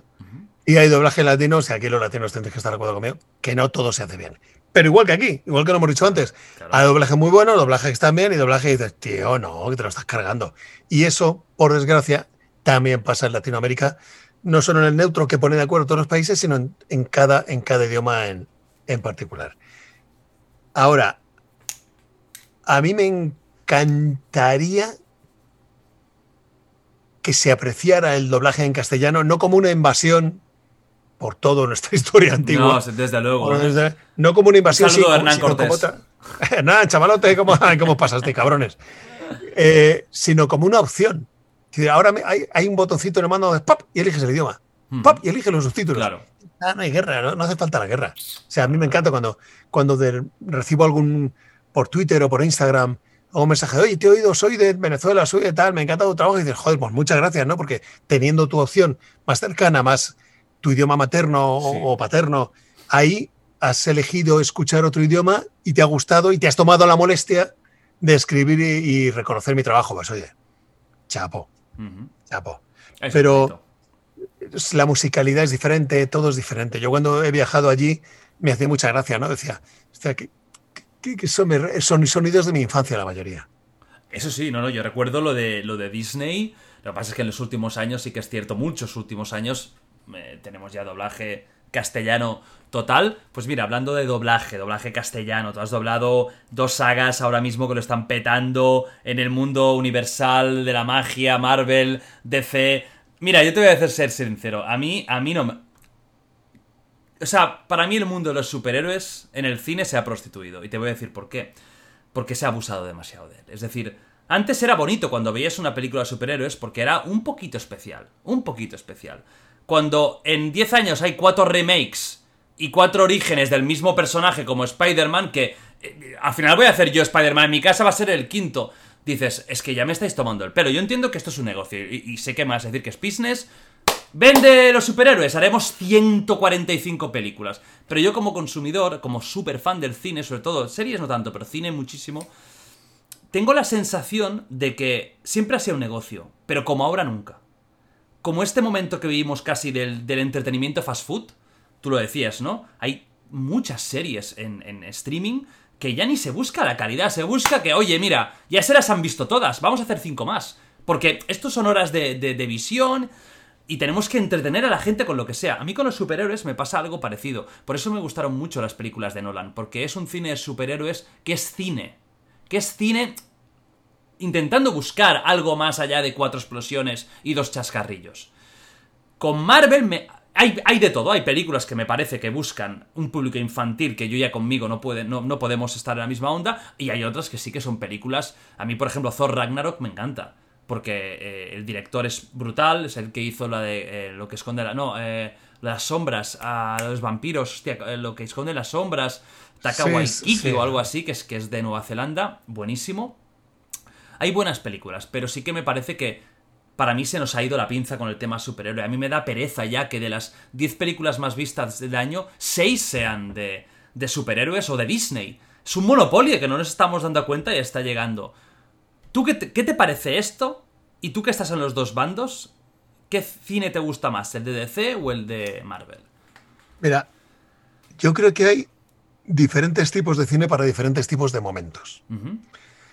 Desde hace años, eh, en un mundo en constante cambio y evolución, en, un mundo en el que lo de Estados Unidos nos afecta aquí inmediatamente, lo de Alemania afecta en cualquier lado, Sí, sí. por ejemplo, la gente busca, busca abstraerse. Busca es, sácame de aquí. Quiero una peli que me que durante dos horas no piense nada y haga ¡guau! ¡Cómo mola! Y es lógico es lógico que exista ese tipo de cine. Entonces yo referencia a los Batman de Nolan. Nolan, si te das cuenta, desde el año... Hace 15 años de la primera de Batman Begins, creo. En el, cuando Batman conceptualiza esa película, es voy a hacer una película de superhéroe, pero que no va a ser un superhéroe, va a ser un tío atormentado. Hecho polvo, voy a explicar sus orígenes, voy a explicar el por qué, voy a enfrentarle sus peores temores. Nolan reescribe la historia del cine de superhéroes y nos lleva a cine casi de autor en algún momento, Total. por cómo cuentan los personajes su historia. ¿vale? Las dos primeras, la tercera no. Pero las dos primeras. la- la tercera, la tercera es te hago un, un lacito y paf y te la entrego. Tengo que acabar la saga y la acabo aquí. Sí, sí, total. El cine que dices tú, que quizá Marvel ha optado más por ese tipo de cine más, más eh, gran público, más blockbuster. Yo no sé lo que recaudaría las de Batman, pero sí sé lo que han recaudado las de Marvel.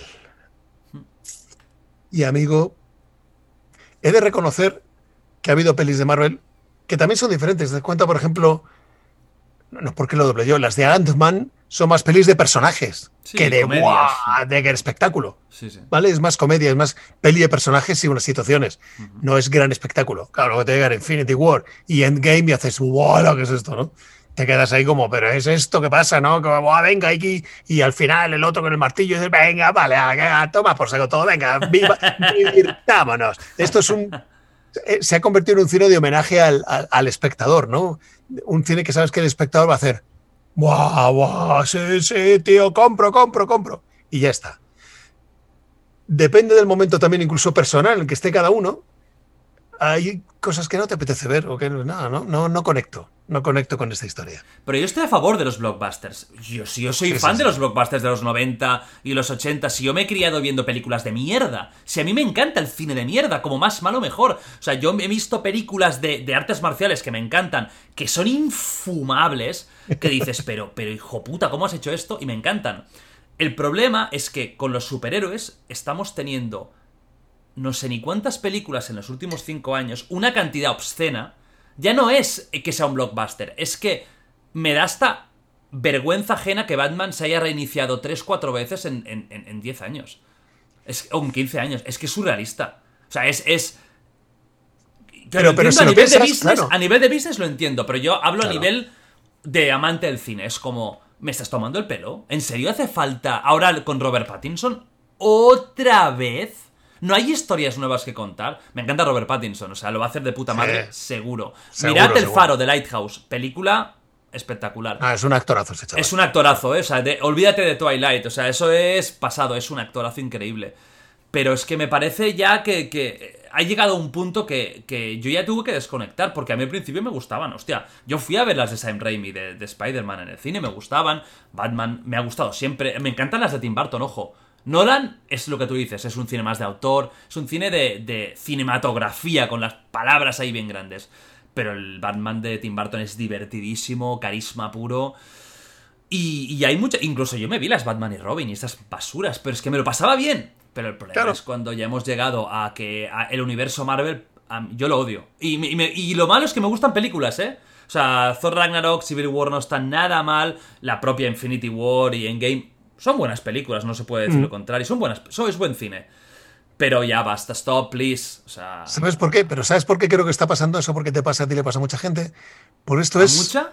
¿Tú crees? a mucha gente, Yo me noto sí. raro en ese sentido. Me No, noto un poco outsider.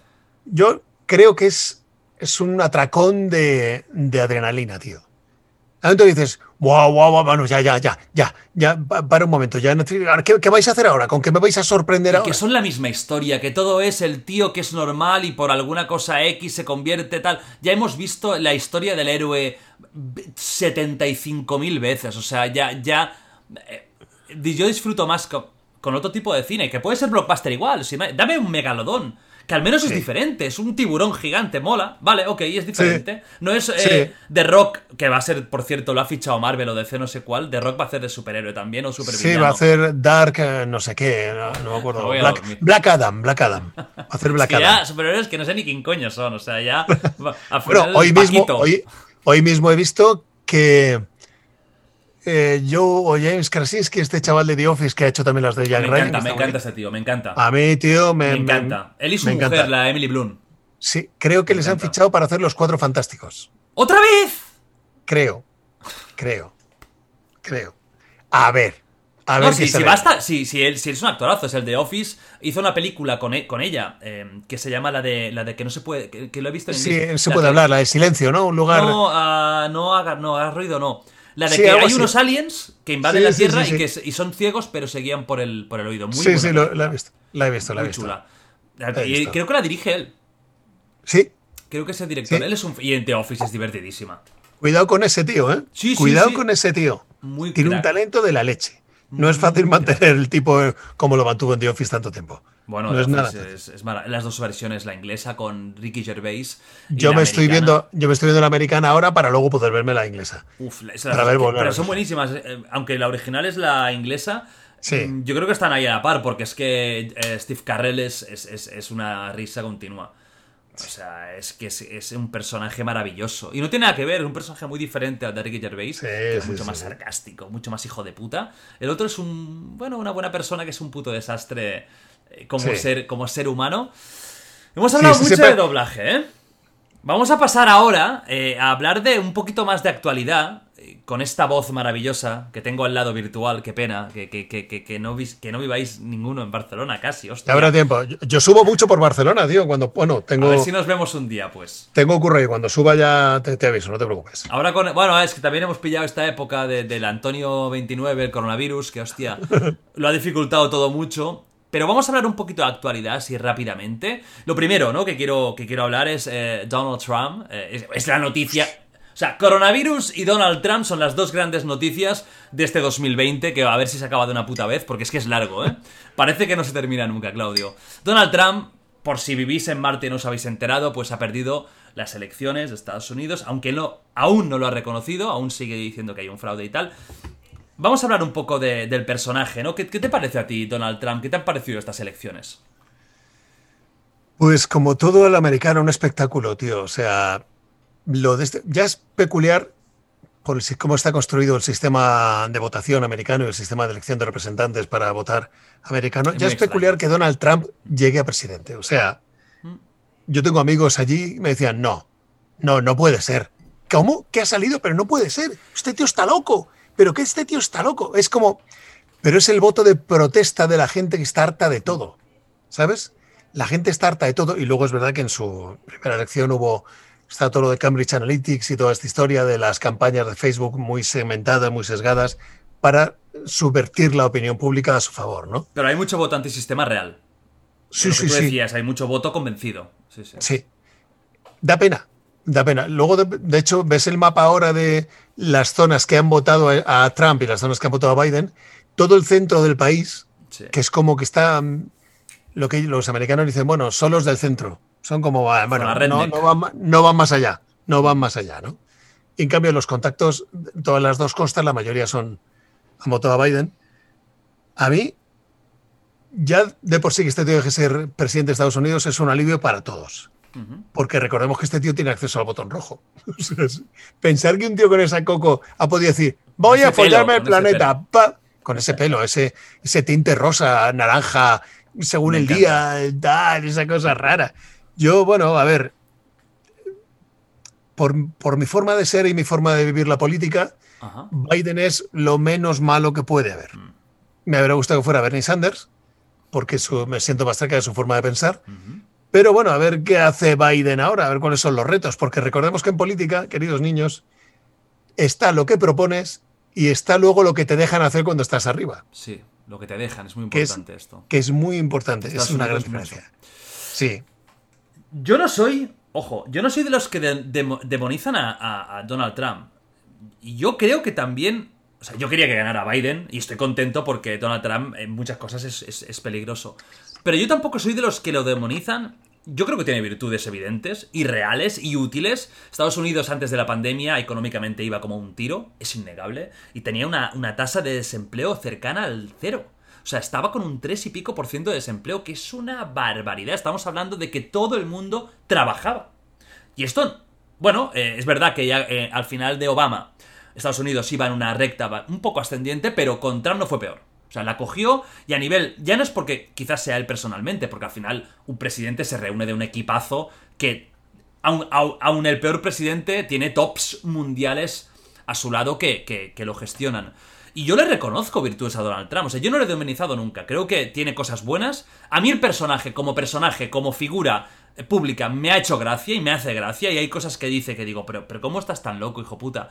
Y me río porque es que tiene unas salidas que son para reírte. Pero el problema es que aparte de que no sea un mal gestor económico, porque no lo ha sido, aparte de que tenga ciertas políticas que no son una locura, porque también es verdad que tenemos la imagen este de chalao y, no es un chalao. Se hace el chalao, totalmente. Pero es un tío que tiene mucha variedad en muchas cosas. El problema es que Tú no puedes tener un presidente de nada, ni de la escalera de vecinos, que, primero, sea tan mentiroso como él, porque no, le da igual mentir o no. es decir, una persona que... Por ejemplo, ahora lo del fraude. ¿Pero qué pruebas tienes de que hay un fraude electoral? O sea, me parece maravilloso que el tío toda la campaña venga a luchar por el voto. Ve que las cosas ya no van tan a favor, ¿no? Es que hay un fraude de la hostias. Eh, los, parad la votación. A ver, men, es evidente que la gente que vota a distancia, vota por correo, es gente un poco más preparada seguramente, es más joven, porque el voto clásico, la, joder, mis padres o la gente mayor, que puede ser más proclive a votar a un Trump, pues va a ir personalmente ahí, es normal que el voto por correo, pues... Pero él lo suelta, él ha bebido de soltar. Y luego, si tiene que tirar para atrás, pues tira para atrás. Y como vivimos en la época de redes sociales donde tú echa mierda, que aunque se quite, algo queda, él ha vivido de esto. Y él es el primer presidente, y eso es a valorar, que ha entendido que Twitter y las redes sociales son un arma más poderosa que cualquier meeting. Y él se ha dedicado a esto. Voy a construir un muro en México y vais a flipar. Cuatro años después es que no han puesto ni una piedra. Y si hubiera ganado, que podría haber pasado perfectamente, no hubiera habido ninguna piedra más. Él hubiera dicho, sí, sí, sí, eh, eh, vamos a hacer el muro. No lo va a hacer, porque sabe perfectamente que no es viable, es una infraestructura faraónica y en estas épocas no se puede hacer. Luego está el tema de la gestión del, del coronavirus. Tú no puedes tener un presidente que es anticientífico. que, Diga, que diga que inyectarse lejía puede ayudar a limpiarlo. Es como no. Que lo dice, pero, pero, lo dice y te hace gracia porque lo dice con un tono que hasta a mí me hace gracia. Y yo me río. Lo, malo, lo malo es que es, inmune. O sea, que una persona con ese poder haga las declaraciones que ha hecho y sea absolutamente inmune. Yo el otro día me quedé flipado viendo las noticias, lo, lo vi en Twitter y tal, y de repente, que es algo impensable, y ojalá pasase aquí, estaba diciendo Trump, mm. no sé qué, dijo, bueno, como esto ha sido un fraude, no sé qué, lo, cortaron. dijeron, tenemos que cortar al presidente porque esto que está diciendo es incierto. ojalá se hiciera aquí eso. Pero es que hasta la Fox News. Para que entendáis, la Fox News es un, es un canal, una, bueno, super, bueno, un canal no, es una red de, televisión productora súper importante. De hecho, Fox, Fox es de Fox, es, el conglomerado ese. Bueno, Fox se vendió a Disney, pero lo que es Fox News sigue siendo un conglomerado. Se vendió la eh, parte de cine. Exacto. Súper de derechas, súper republicano, muy pro-Trump. Incluso Fox News paró esa... Eh, estaba haciendo un directo Trump y estaba diciendo que, por favor, que esto era un fraude. y le cortaron. Porque es que eso no tienes ninguna prueba. Ve, a un juzgado y di, mira, es que he encontrado que están contando papeletas falsas. Pero tú no puedes eh, ir contra el sistema sin ninguna prueba. Pero él lo dice. Y luego hay mucho cateto, porque hay mucho cateto en Estados Unidos, y en España, y en Latinoamérica, y en África, y en Asia, en todos lados, que, como lo oye, se lo cree. Y se piensa realmente que es que, que, hay un, un fraude. Y que no significa que el sistema americano de votación sea perfecto, porque seguro que tiene muchos fallos. es surrealista que una semana después aún no, no haya presidente, casi. ¿No te parece a ti, y esto a, los, eh, los, de aquí, la gente de España, le, llamará la atención?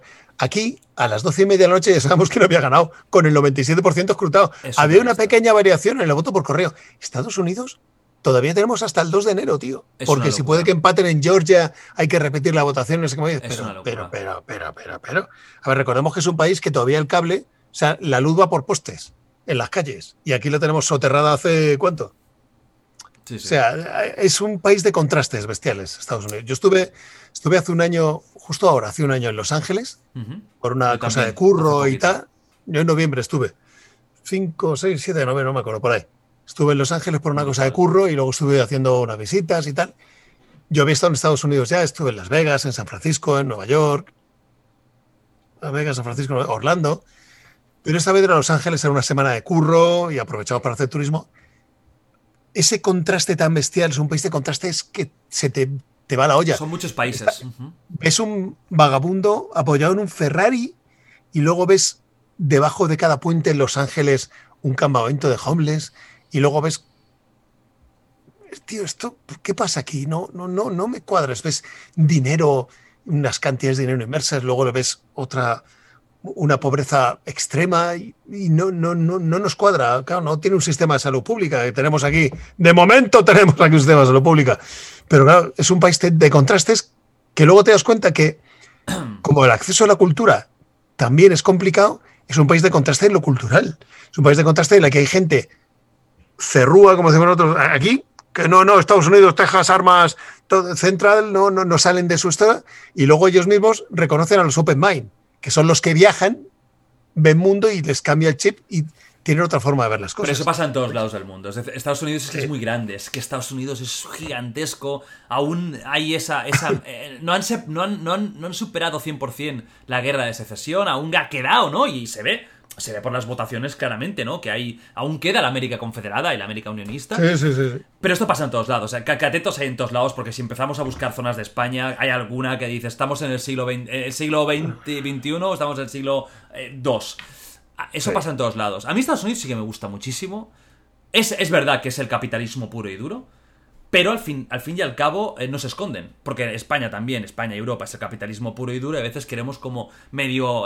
No, somos capitalistas puros y duros eh, y en África se están muriendo de hambre y yo cenaré lo que quiera y tiraré lo que me sobre. Y voy a dormir tranquilo y todos dormiremos tranquilos. Es así. Estados Unidos, Estados Unidos me encanta, es un país que me fliparía incluso vivir con sus fallos, que tiene muchos. Y el tema de Donald Trump, pues esto, eh, no puedes tener un presidente que sea crispación día sí día también un presidente para mí tiene que ser, además de un buen organizador y un buen gestor, que Donald Trump lo es, tiene que ser una buena persona, una persona con una moral más o menos correcta, que él es evidente que no tiene, y que no sea mentiroso, que sea un buen líder, que una y no separe, porque Donald Trump es separación continua, conmigo contra mí, no hay gris. Eh, claro. No, no, Mira, hay un libro muy interesante que se llama eh, Los líderes comen al final, que me lo he leído hace poco, por, la empresa en la que trabajo y tal, porque quería entender muchas cosas, los líderes están para servir a su equipo. Están para servir a su equipo. Un líder bien conceptuado como un presidente está para servir a su nación. Escucha a tu nación. Si quieres plantearte en un extremo más liberal, un país debería ser una empresa pero con fines sociales, ¿vale? En el que todo funcione y nos beneficiemos todos, pero todos los estratos de la sociedad, no solo los que están arriba llévatelo ahí, pero sé honesto, tío. Hmm. Este hombre es que era capaz de levantarse con un tuit, poner a Corea del Sur, Corea del Norte en pie de guerra y de no, tío, no, tío, no. Y, no, y luego hacía las paces y se daban la mano, porque sí que es cierto que una cosa que todos pensábamos y no ha sucedido, Donald Trump es de los poquísimos presidentes en la historia moderna de Estados Unidos que no ha entrado en ninguna guerra. Y esto es cierto. Eso. Y, Obama se metió en varias. y, esto es y a mí me gusta mucho Obama. Obama me, encanta, lo votaría siempre. pero esto es cierto. O sea, Sí, sí, sí. sí. Trump ha tenido una política eh, exterior muy eh, poco imperialista, muy cerrada en Estados Unidos, pero claro, más cosas. Tú no puedes tener un presidente en 2020, 2019, 2017, 2018 que dice que el cambio climático es mentira.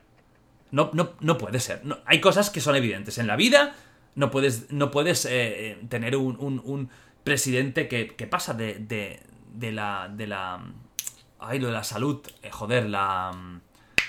No, la ONU no, la... La Organización OMS, Mundial la, de O- la Salud. la OMS, la OMS. Sí. Son cosas que, que- que son muy básicas. Yo, yo entiendo que él es antisistema en algunas cosas, en otras es puro sistema. Pero al menos intenta no destruirlo todo, menos tu casa. Y Donald Trump es un poco así, es un poco de tiro para adelante. Oye, mira, que me siga, que me siga y que no. Pues nada, pues fíjate, en estas elecciones, que todos hemos estado pegados, yo estuve toda la noche ahí hasta la mañana en plan. Yo no, no llego a nivel de Ferreras, que yo no sé qué se toma para aguantar 29 horas y aún. Bueno, vamos a ver, porque Alabama parece que hay resultados nuevos. con- contactamos con, con Alabama. Qué energía, qué energía la de ese hombre, tío. Me ponen en los nervios, tronco. Dices, cabrón, que lleva 74 horas, duerme, por favor. ¿Sabe- Kenny West, sabes quién es, ¿no? Sí. Kenny West está loco, pero realmente lo ha dicho, ¿no? Que tiene muchos problemas psiquiátricos. Pues se presentó a las elecciones en una campaña en la que lloró, en la que explicó cosas de su mujer muy privadas de, de Kim Kardashian. eh, fui con Joe Rogan, eh, eh, un, un podcast súper raro. Es un tío muy inteligente, Kenny West, pero está, está mal. Pero bueno, el caso es que, para que veas cómo es Estados Unidos, Kenny West, con una, co- con una campaña de chalao, sacó 60.000 votos. Me cagas. Solo, eh, y solo hizo los trámites en 12 de 52 estados. Es decir, estaba como limitado para poder votarlo. Si llega a estar en los 52 estados, pues a lo mejor hubiera sacado, imagínate, 200, 300, 400 mil votos con una cero campaña y, y un tío independiente.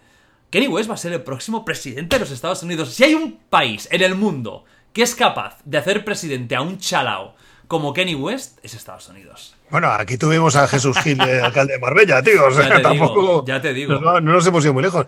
No sé, eh, fíjate, yo me da la sensación de que Biden no va a acabar este mandato y va a ser Kamala Harris. Ah, no, eso seguro. La que va a tomar. Esta es otra. Yo no soy. No me desagrada Biden, pero tampoco es mi devoción. Bueno, a Hostia, mí es, es lo que te he dicho antes de lo menos malo. Pero que se presente alguien con casi 80 años, estamos un poco. Es que tendría que ser ilegal ya. O sea, Pero no, que no has visto. ¿No has visto el vídeo este que está llega a un sitio y dice Hola Delaware? Y no era Delaware. Estoy aquí, aquí vive mi hijo tal, y su hijo está muerto. Y estoy aquí con mi nieta Pepita, y no es Pepita, es otra. Es un tío muy mayor, o sea, a ver, seamos honestos, puede ser un buen tío, puede ser un político interesante, pero yo creo que ahí quien va a partir de bacalao es Kamala Harris, fíjate. Yo también, yo creo que es una forma de. indirectamente de colocar a Kamala Harris como, como presidenta. Eh, Bueno, he oído, espérate, he oído en las noticias, Ay. desde que empezamos esta entrevista, que Donald Trump ¿Qué? la lía. No, no, no, no. Que posiblemente para las elecciones del año, de las próximas elecciones se presente su hija ¿La hija de quién? de Trump. No jodas. La, La rubita esta. La rubia, hostia, la. Sí, no me acuerdo cómo se llama. Esta. No me acuerdo cómo se llama, tío. La Iv- Ivanka, Ivanka Trump. Ivanka, claro, es ser, Ivanka, sí. es Ivanka, es Ivanka. La mujer es Melania.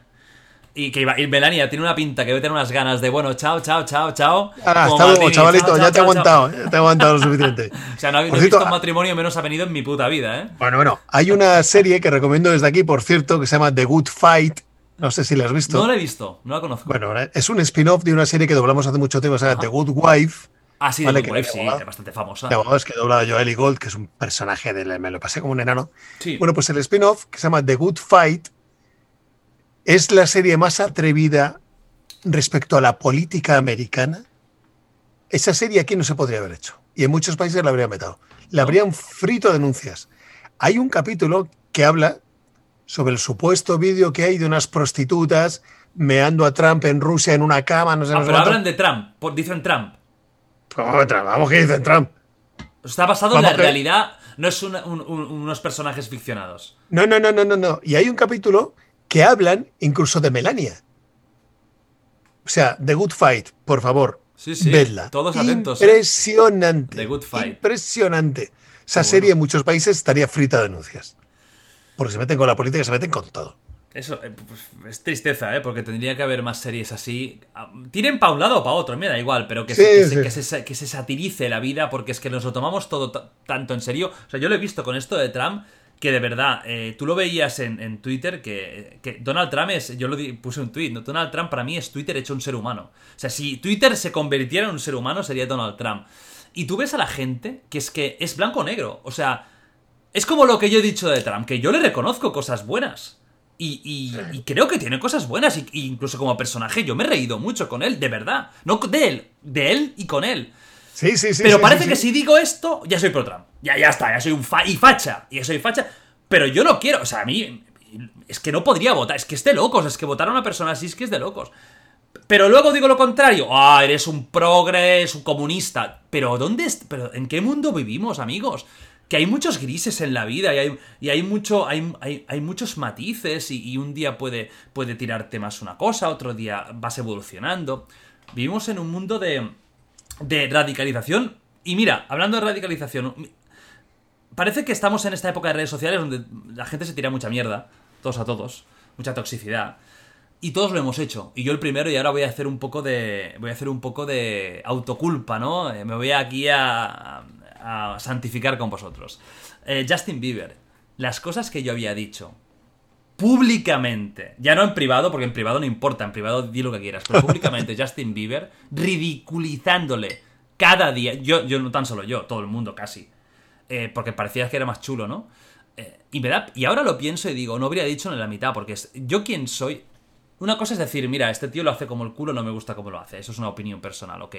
Pero toda la ridiculización que hubo con Justin Bieber, pues viene a colación de que esta semana eh, Justin Bieber ha hecho, ha hecho un documental para YouTube, YouTube Originals, que es como esa parte de YouTube de producciones de, de- de la Mm. Sí, propia sí, sí. Google, que nadie ve, pero que algún día supongo que, que la verá, eh, que pensó en el suicidio varias veces. Eh, Justin Bieber. Que no fue fácil tener 15 años y petarlo, que luego se ha comportado muchas veces como un gilipollas, también es verdad, pero es que... Pero tú eso tienes- es, es por culpa de eso. O sea, ahí está, las Tienes que tener la mente muy, muy bien amueblada, tío, y tener muy buena gente al lado para que no se te vaya la olla. Hay ejemplo que le ha pasado a esta chica, que era Hannah Montana, a, Miley Cyrus. a Miley Cyrus, igual, petó y se fue al opuesto de lo que era. O sea, hay un problema, y esto yo creo que es problema del éxito temprano. Hmm.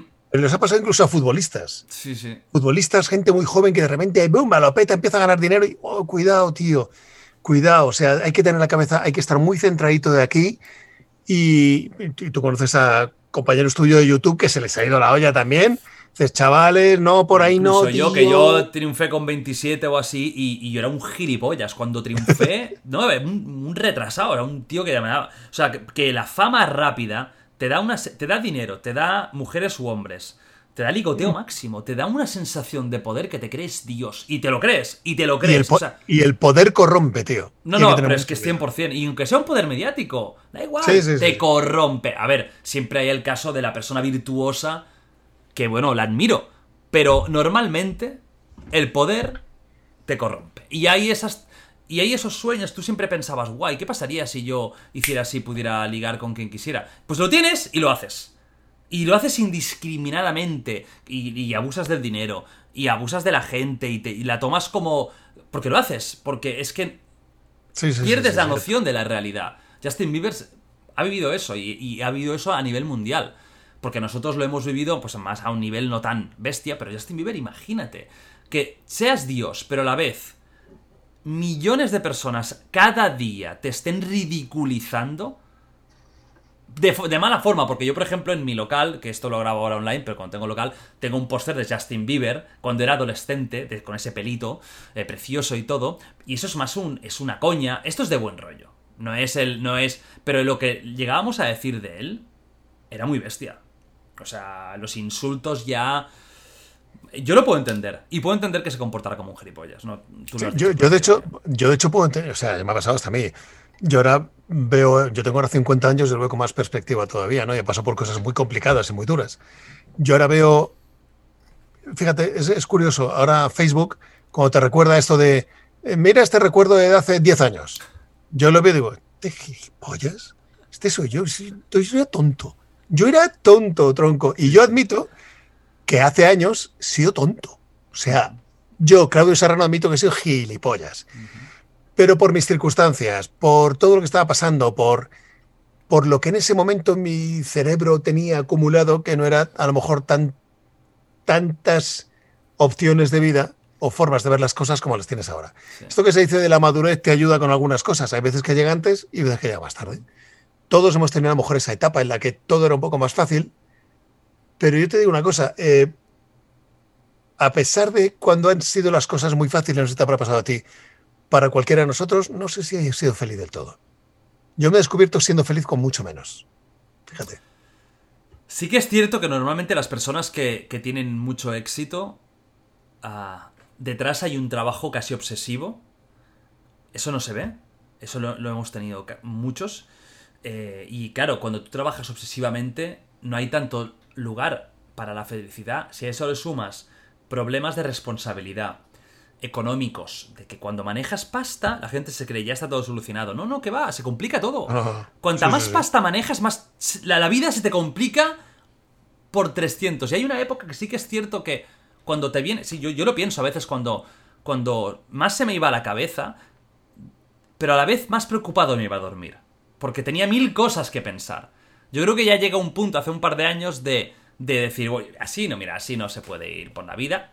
Haces un corte, haces una pausa y, lo ves todo diferente. Y madurar nunca se, se, para de madurar.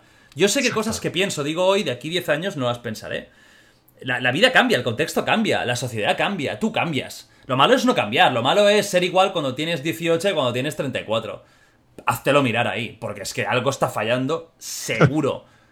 Ojo, yo en, el core, en el núcleo, sigue siendo el mismo y siempre seré el mismo. Y soy una persona muy feliz, ¿eh? También no quiero ahora dar una imagen de lo que no es. Yo no voy a vender porque también hay mucha gente que, que vende ahora la tristeza, la melancolía. Cero. Yo he sido feliz toda mi puta vida. Que habré tenido días malos como todo el mundo, pero soy una persona feliz. Pero sí que es cierto lo que tú dices, que cuando no teníamos preocupaciones y todo era eh, viva la, la picha, tenías otra sensación, ¿verdad, Claudio? Sí, sí, sí, no, yo fíjate, yo muy boomer esta conversación, ¿eh? Sí, boomer sobre todo yo, además. No, pero fíjate, yo tengo la sensación de cuando he sido consciente de que necesitaba menos, he sido más libre y menos por no tener a mis hijas conmigo, pues estoy separado, viven con su madre, menos por no tener a mis hijas conmigo, yo sería casi feliz, fíjate.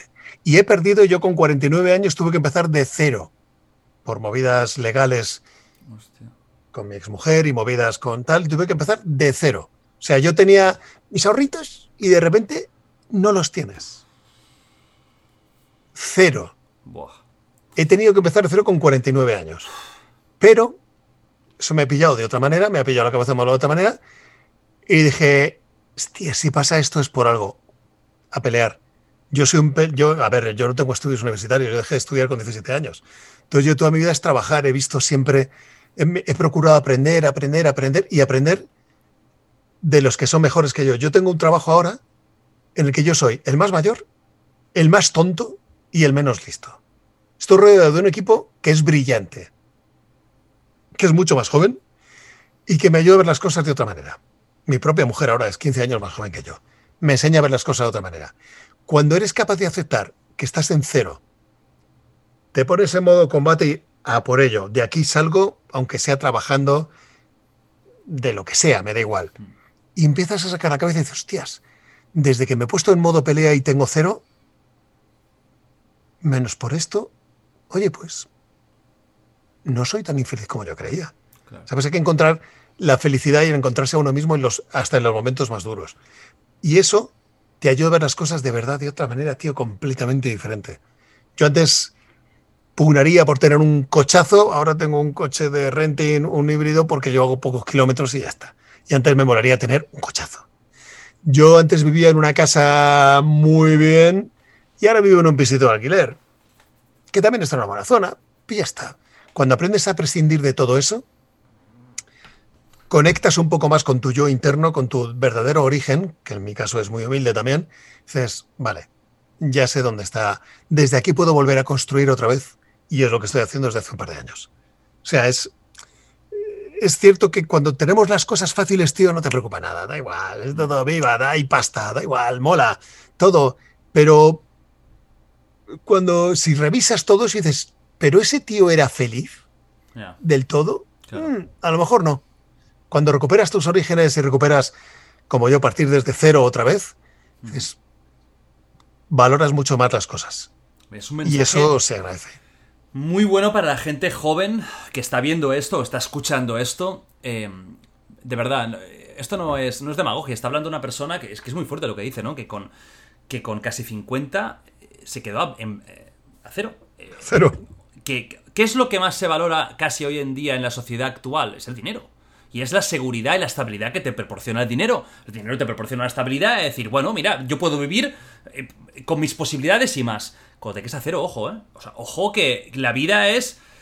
eh, por lo tanto, cogedlo como ejemplo de que, primero, eh, se puede salir de muchas situaciones. No de todas. Yo tampoco creo que es bueno vender la idea de que tú puedes conseguirlo todo en la vida. No. No vas a conseguirlo todo. A lo mejor que yo quería ser la estrella del rock. Pues no voy a ser una estrella del rock, ojalá, pero no lo voy a ser. O sea, lo, me lo puedo creer cuando estoy en la ducha, yes, pero no lo voy a hacer. Hay cosas, hay limitaciones. Hay que aprender, hay que ajustar, hay que aprender a ajustar tus expectativas. a tu también. realidad, exactamente. Claro. Estoy hablando, de- mira, del dinero. El dinero y, y- y influencers. Que somos personas que hemos conocido un dinero muy rápido, en un mundo que se ha creado casi en, en 10 años, que no existía, que ha llovido el dinero por todos lados. Es verdad que han Sí, petado sí. varias burbujas. Pero eh, los que aguantamos arriba, pues es un mundo que te llueve el dinero y que tienes y mucho, mucho, mucho poder mediático. Hay una streamer en Estados Unidos, se llama Pokimane, que hizo una cosa que es bastante curiosa, porque al final, en esta sociedad actual, sorprende, ¿no? Es una streamer Pokimane, tiene un poquito más de 6 millones de seguidores en Twitch. Que esto es una cantidad en Twitch eh, heavy metal. Sí, sí. Em, pues bueno, el otro día dijo en un, en un stream que recibía demasiado dinero de donaciones. Porque tú en, en, en stream tú puedes... donaciones. Pam, mira, te doy 10 dólares porque quiero salir aquí eh, mi frase y quiero que la escuches o quiero que la gente la vea. Pues ella puso un límite, creo que era 5 dólares, lo tengo por aquí apuntado, a 5 dólares la donación. Porque a ti te pueden donar, han habido casos de donaciones de 500 dólares, de 1000 dólares, de lo que sea, ¿no? De gente que tiene o mucha pasta o es que retrasada mental, porque para donar a un tío que se está forrando 1000 dólares es que ni a mí, ¿eh? Serías gilipollas si me lo das. No me lo des, ni de coña. Pues puso un, un parón, eh, Pokimane, a 5 dólares. Y yo creo que aquí hay dos vertientes, no sé cómo lo ves tú. Una parte, creo que es un tampoco, también, vamos a ser sinceros, un poco campaña de marketing. Es una forma de quedar de puta madre cuando tienes varios millones de dólares en el banco. Es fácil hacer estas cosas. Claro. Lo difícil es hacerlo cuando vas normal. Y la otra parte, bueno, aunque sea una estrategia de marketing, pues mira, no es una, no es una mala cosa, es una cosa que le honra, pero tampoco santifiquemos, ya lo dije en otro podcast, no santifiquemos a los famosos. A nadie. No, no, no, no, no, no, no. La cagamos, porque todos somos en el fondo unos cabrones y tenemos mucha mierda que, que dentro y, y todos, ¿eh? Hasta que parezca más bueno. ¿Qué opinas, Claudio, de esto?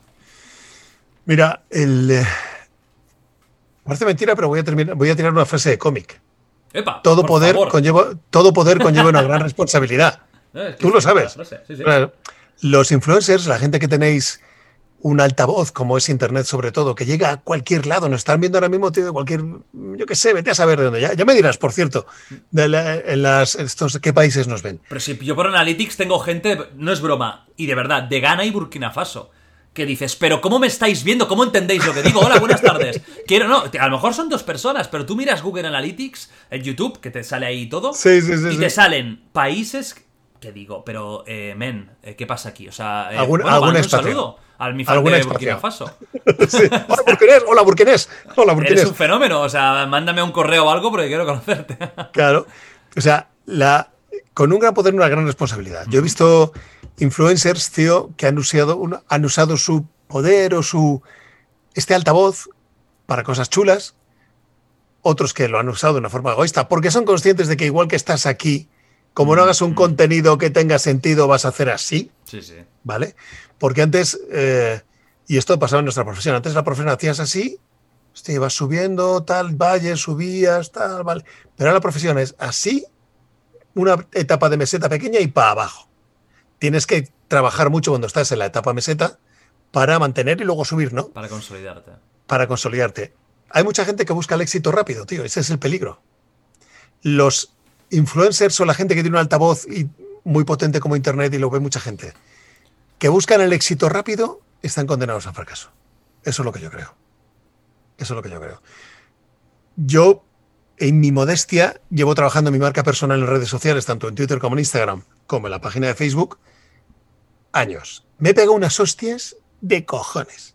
He metido la gamba. He cometido errores.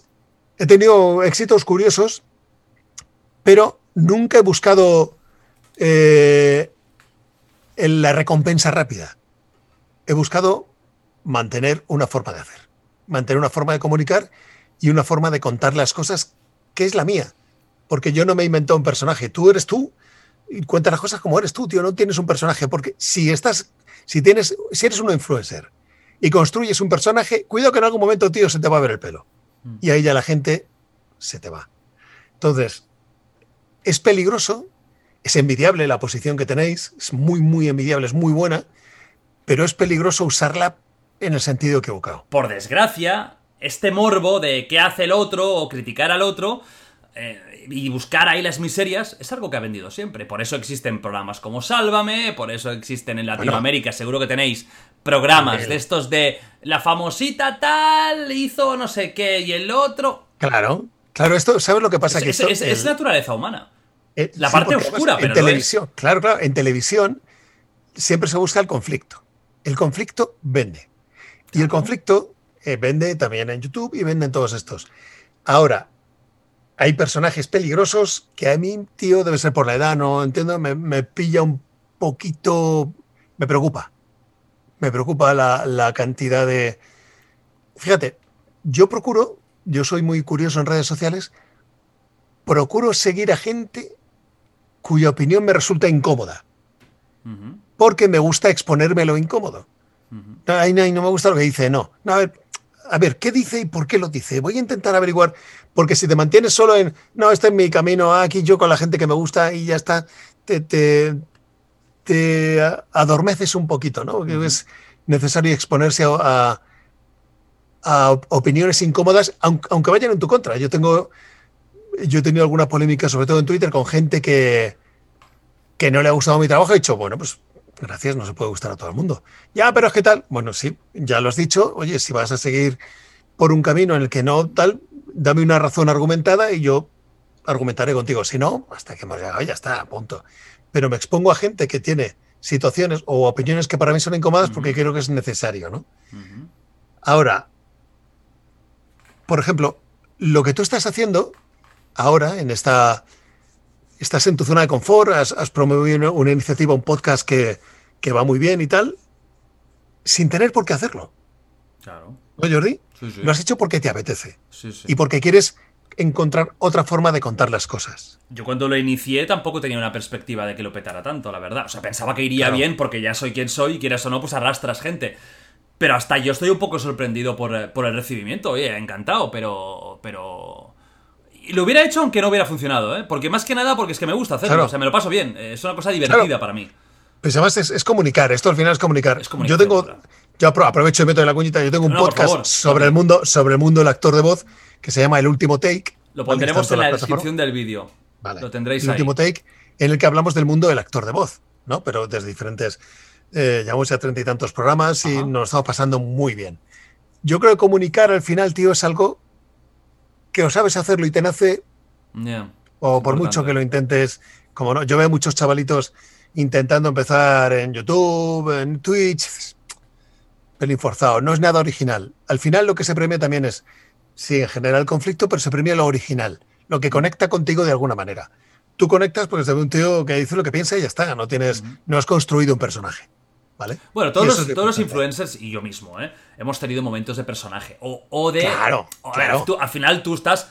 El podcast es muy real. El podcast sí que es muy. Yo me siento y, y ni, ni, ni- ni hay guion, ni lo pienso, ni nada. La, la cosa surge como surge. Pero sí que cuando eres más. o mi canal principal, o cuando haces una cosa un poquito más estructurada, quizás no construyes eh, Manolo el personaje, pero sí que exageras muchísimos rasgos que tú tienes y tú no te comportas como te comportarías en privado porque al final tú estás entreteniendo. Y yo esto, con- yo he hecho muchas cosas que no haría nunca en privado, otras que les haría diferentes, otras que... No, o, cosas en privado que no, haría nunca en público. Es decir, tú un poco te adecuas a, estar siendo grabado y a un público que también tienes que más o menos contentar. Sí. Entonces, no hay el personaje, pero sí que la naturalidad perfecta no existe. Porque siempre que hay una cámara encendida, esa naturalidad 100% un poco desaparece. Pero sí que es cierto que hay gente que no tiene el don de la comunicación y es muy difícil que lo aprenda. Puede llegar a, más o menos, bueno, llegar al 5 o 6, pero es muy difícil realmente comunicar bien porque es algo que ya te nace desde pequeñito, ¿no? Que ya tienes esta comunicación y tal. Vamos con el último tema, que sé que te tienes que ir y lo último, último, último. Es una cosa... Dale. ¿Tú crees en los fantasmas? no, fantasmas ya sé que algunos sí, pero fantasmas espirituales. No sabría qué decirte, pero he tenido alguna experiencia curiosa. Pues mira, hablando de experiencias, el otro día eh, yo hago una cosa en mi canal que se llama la semana de Halloween, que son eh, seis o cinco o siete vídeos cada día de temática de terror, misterio, oscuro, macabro, ¿no? Es como un especial que hago anualmente.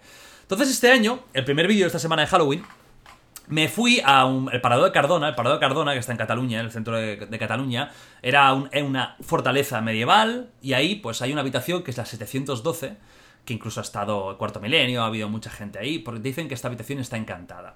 Si queréis ver el vídeo, lo tenéis en mi canal, lo vais a ver porque no volveré a explicar la historia, pero el caso es que ahí dicen que pasan muchas cosas. Entonces yo fui, fui con mi novia, con una cama, con varias cámaras, para ver si pasaba algo y pasé la noche ahí. Yo no creo en esto. Me gustan mucho estos temas, me encantan, pero yo soy totalmente escéptico. Nunca me ha pasado nada. Nunca he tenido una experiencia. He tenido alguna mini experiencia, pero eso que digas, wow, nunca. Entonces eh, fui, grabé y nos grabé durmiendo. Hice la Ouija y posteriormente nos grabé durmiendo. Entonces, voy a hablar de algo que ha tenido un poco de... No controversia, porque no es que no ha sido ni criticado ni alabado, simplemente mucha curiosidad. Yo voy a decir mi opinión y creo que os habéis montado una película que más grande de las que dobla Claudio hay un momento durmiendo, ¿vale? Hay un momento en el que una. Hay como, como una. Es como una cama de estas medievales, hay como esas cortinas, ¿no? Hay una cortina que se mueve, hace como, hace como así. Es verdad que es un. Parece un tirón, ¿no? Tú lo ves y dices, wow, ¿qué ha pasado? Y ahí no hay nada montado, porque de hecho el vídeo se termina con yo con una tranquilidad absoluta de, oye, si hubiera querido montar show, hubiera querido montar show que se hubiera notado. O sea, la gente hubierais visto fuegos artificiales. No, no pasó nada, es que no pasó nada. Entonces hay como ese tirón y la gente ha empezado a analizarlo, requete analizarlo, buscar ahí, hostia, este tirón puede ser...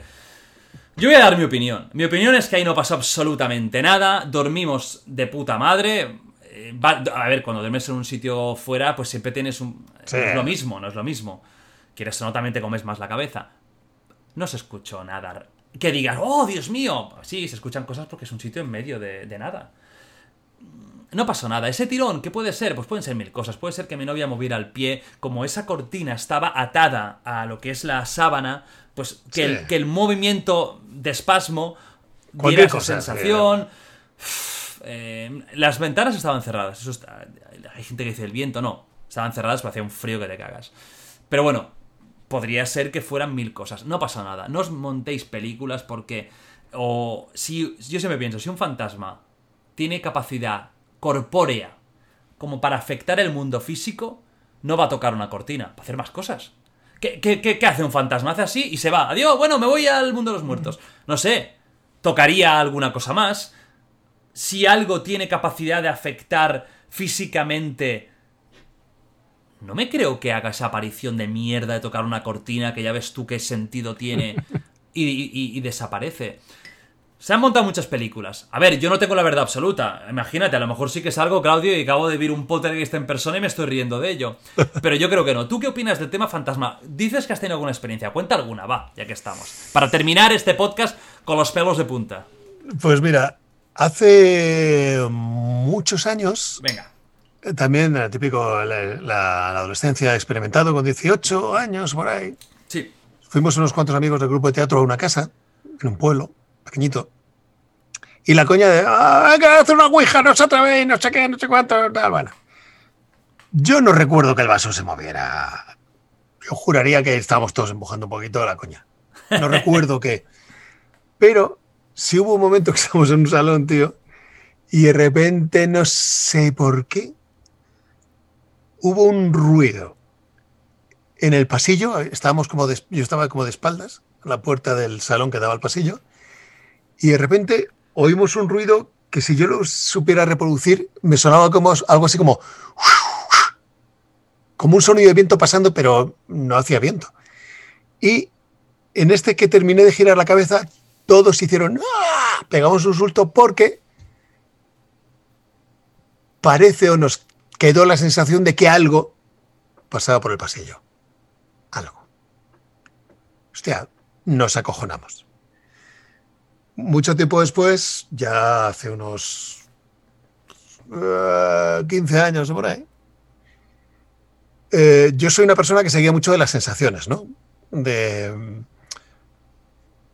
de algo que tengo instinto, ¿no? Y mi, mi gente cercana me dice, hostia, ya dijiste tú que esto iba a acabar mal. Oye, mira, este tío ya dijiste tú que no, no te molaba.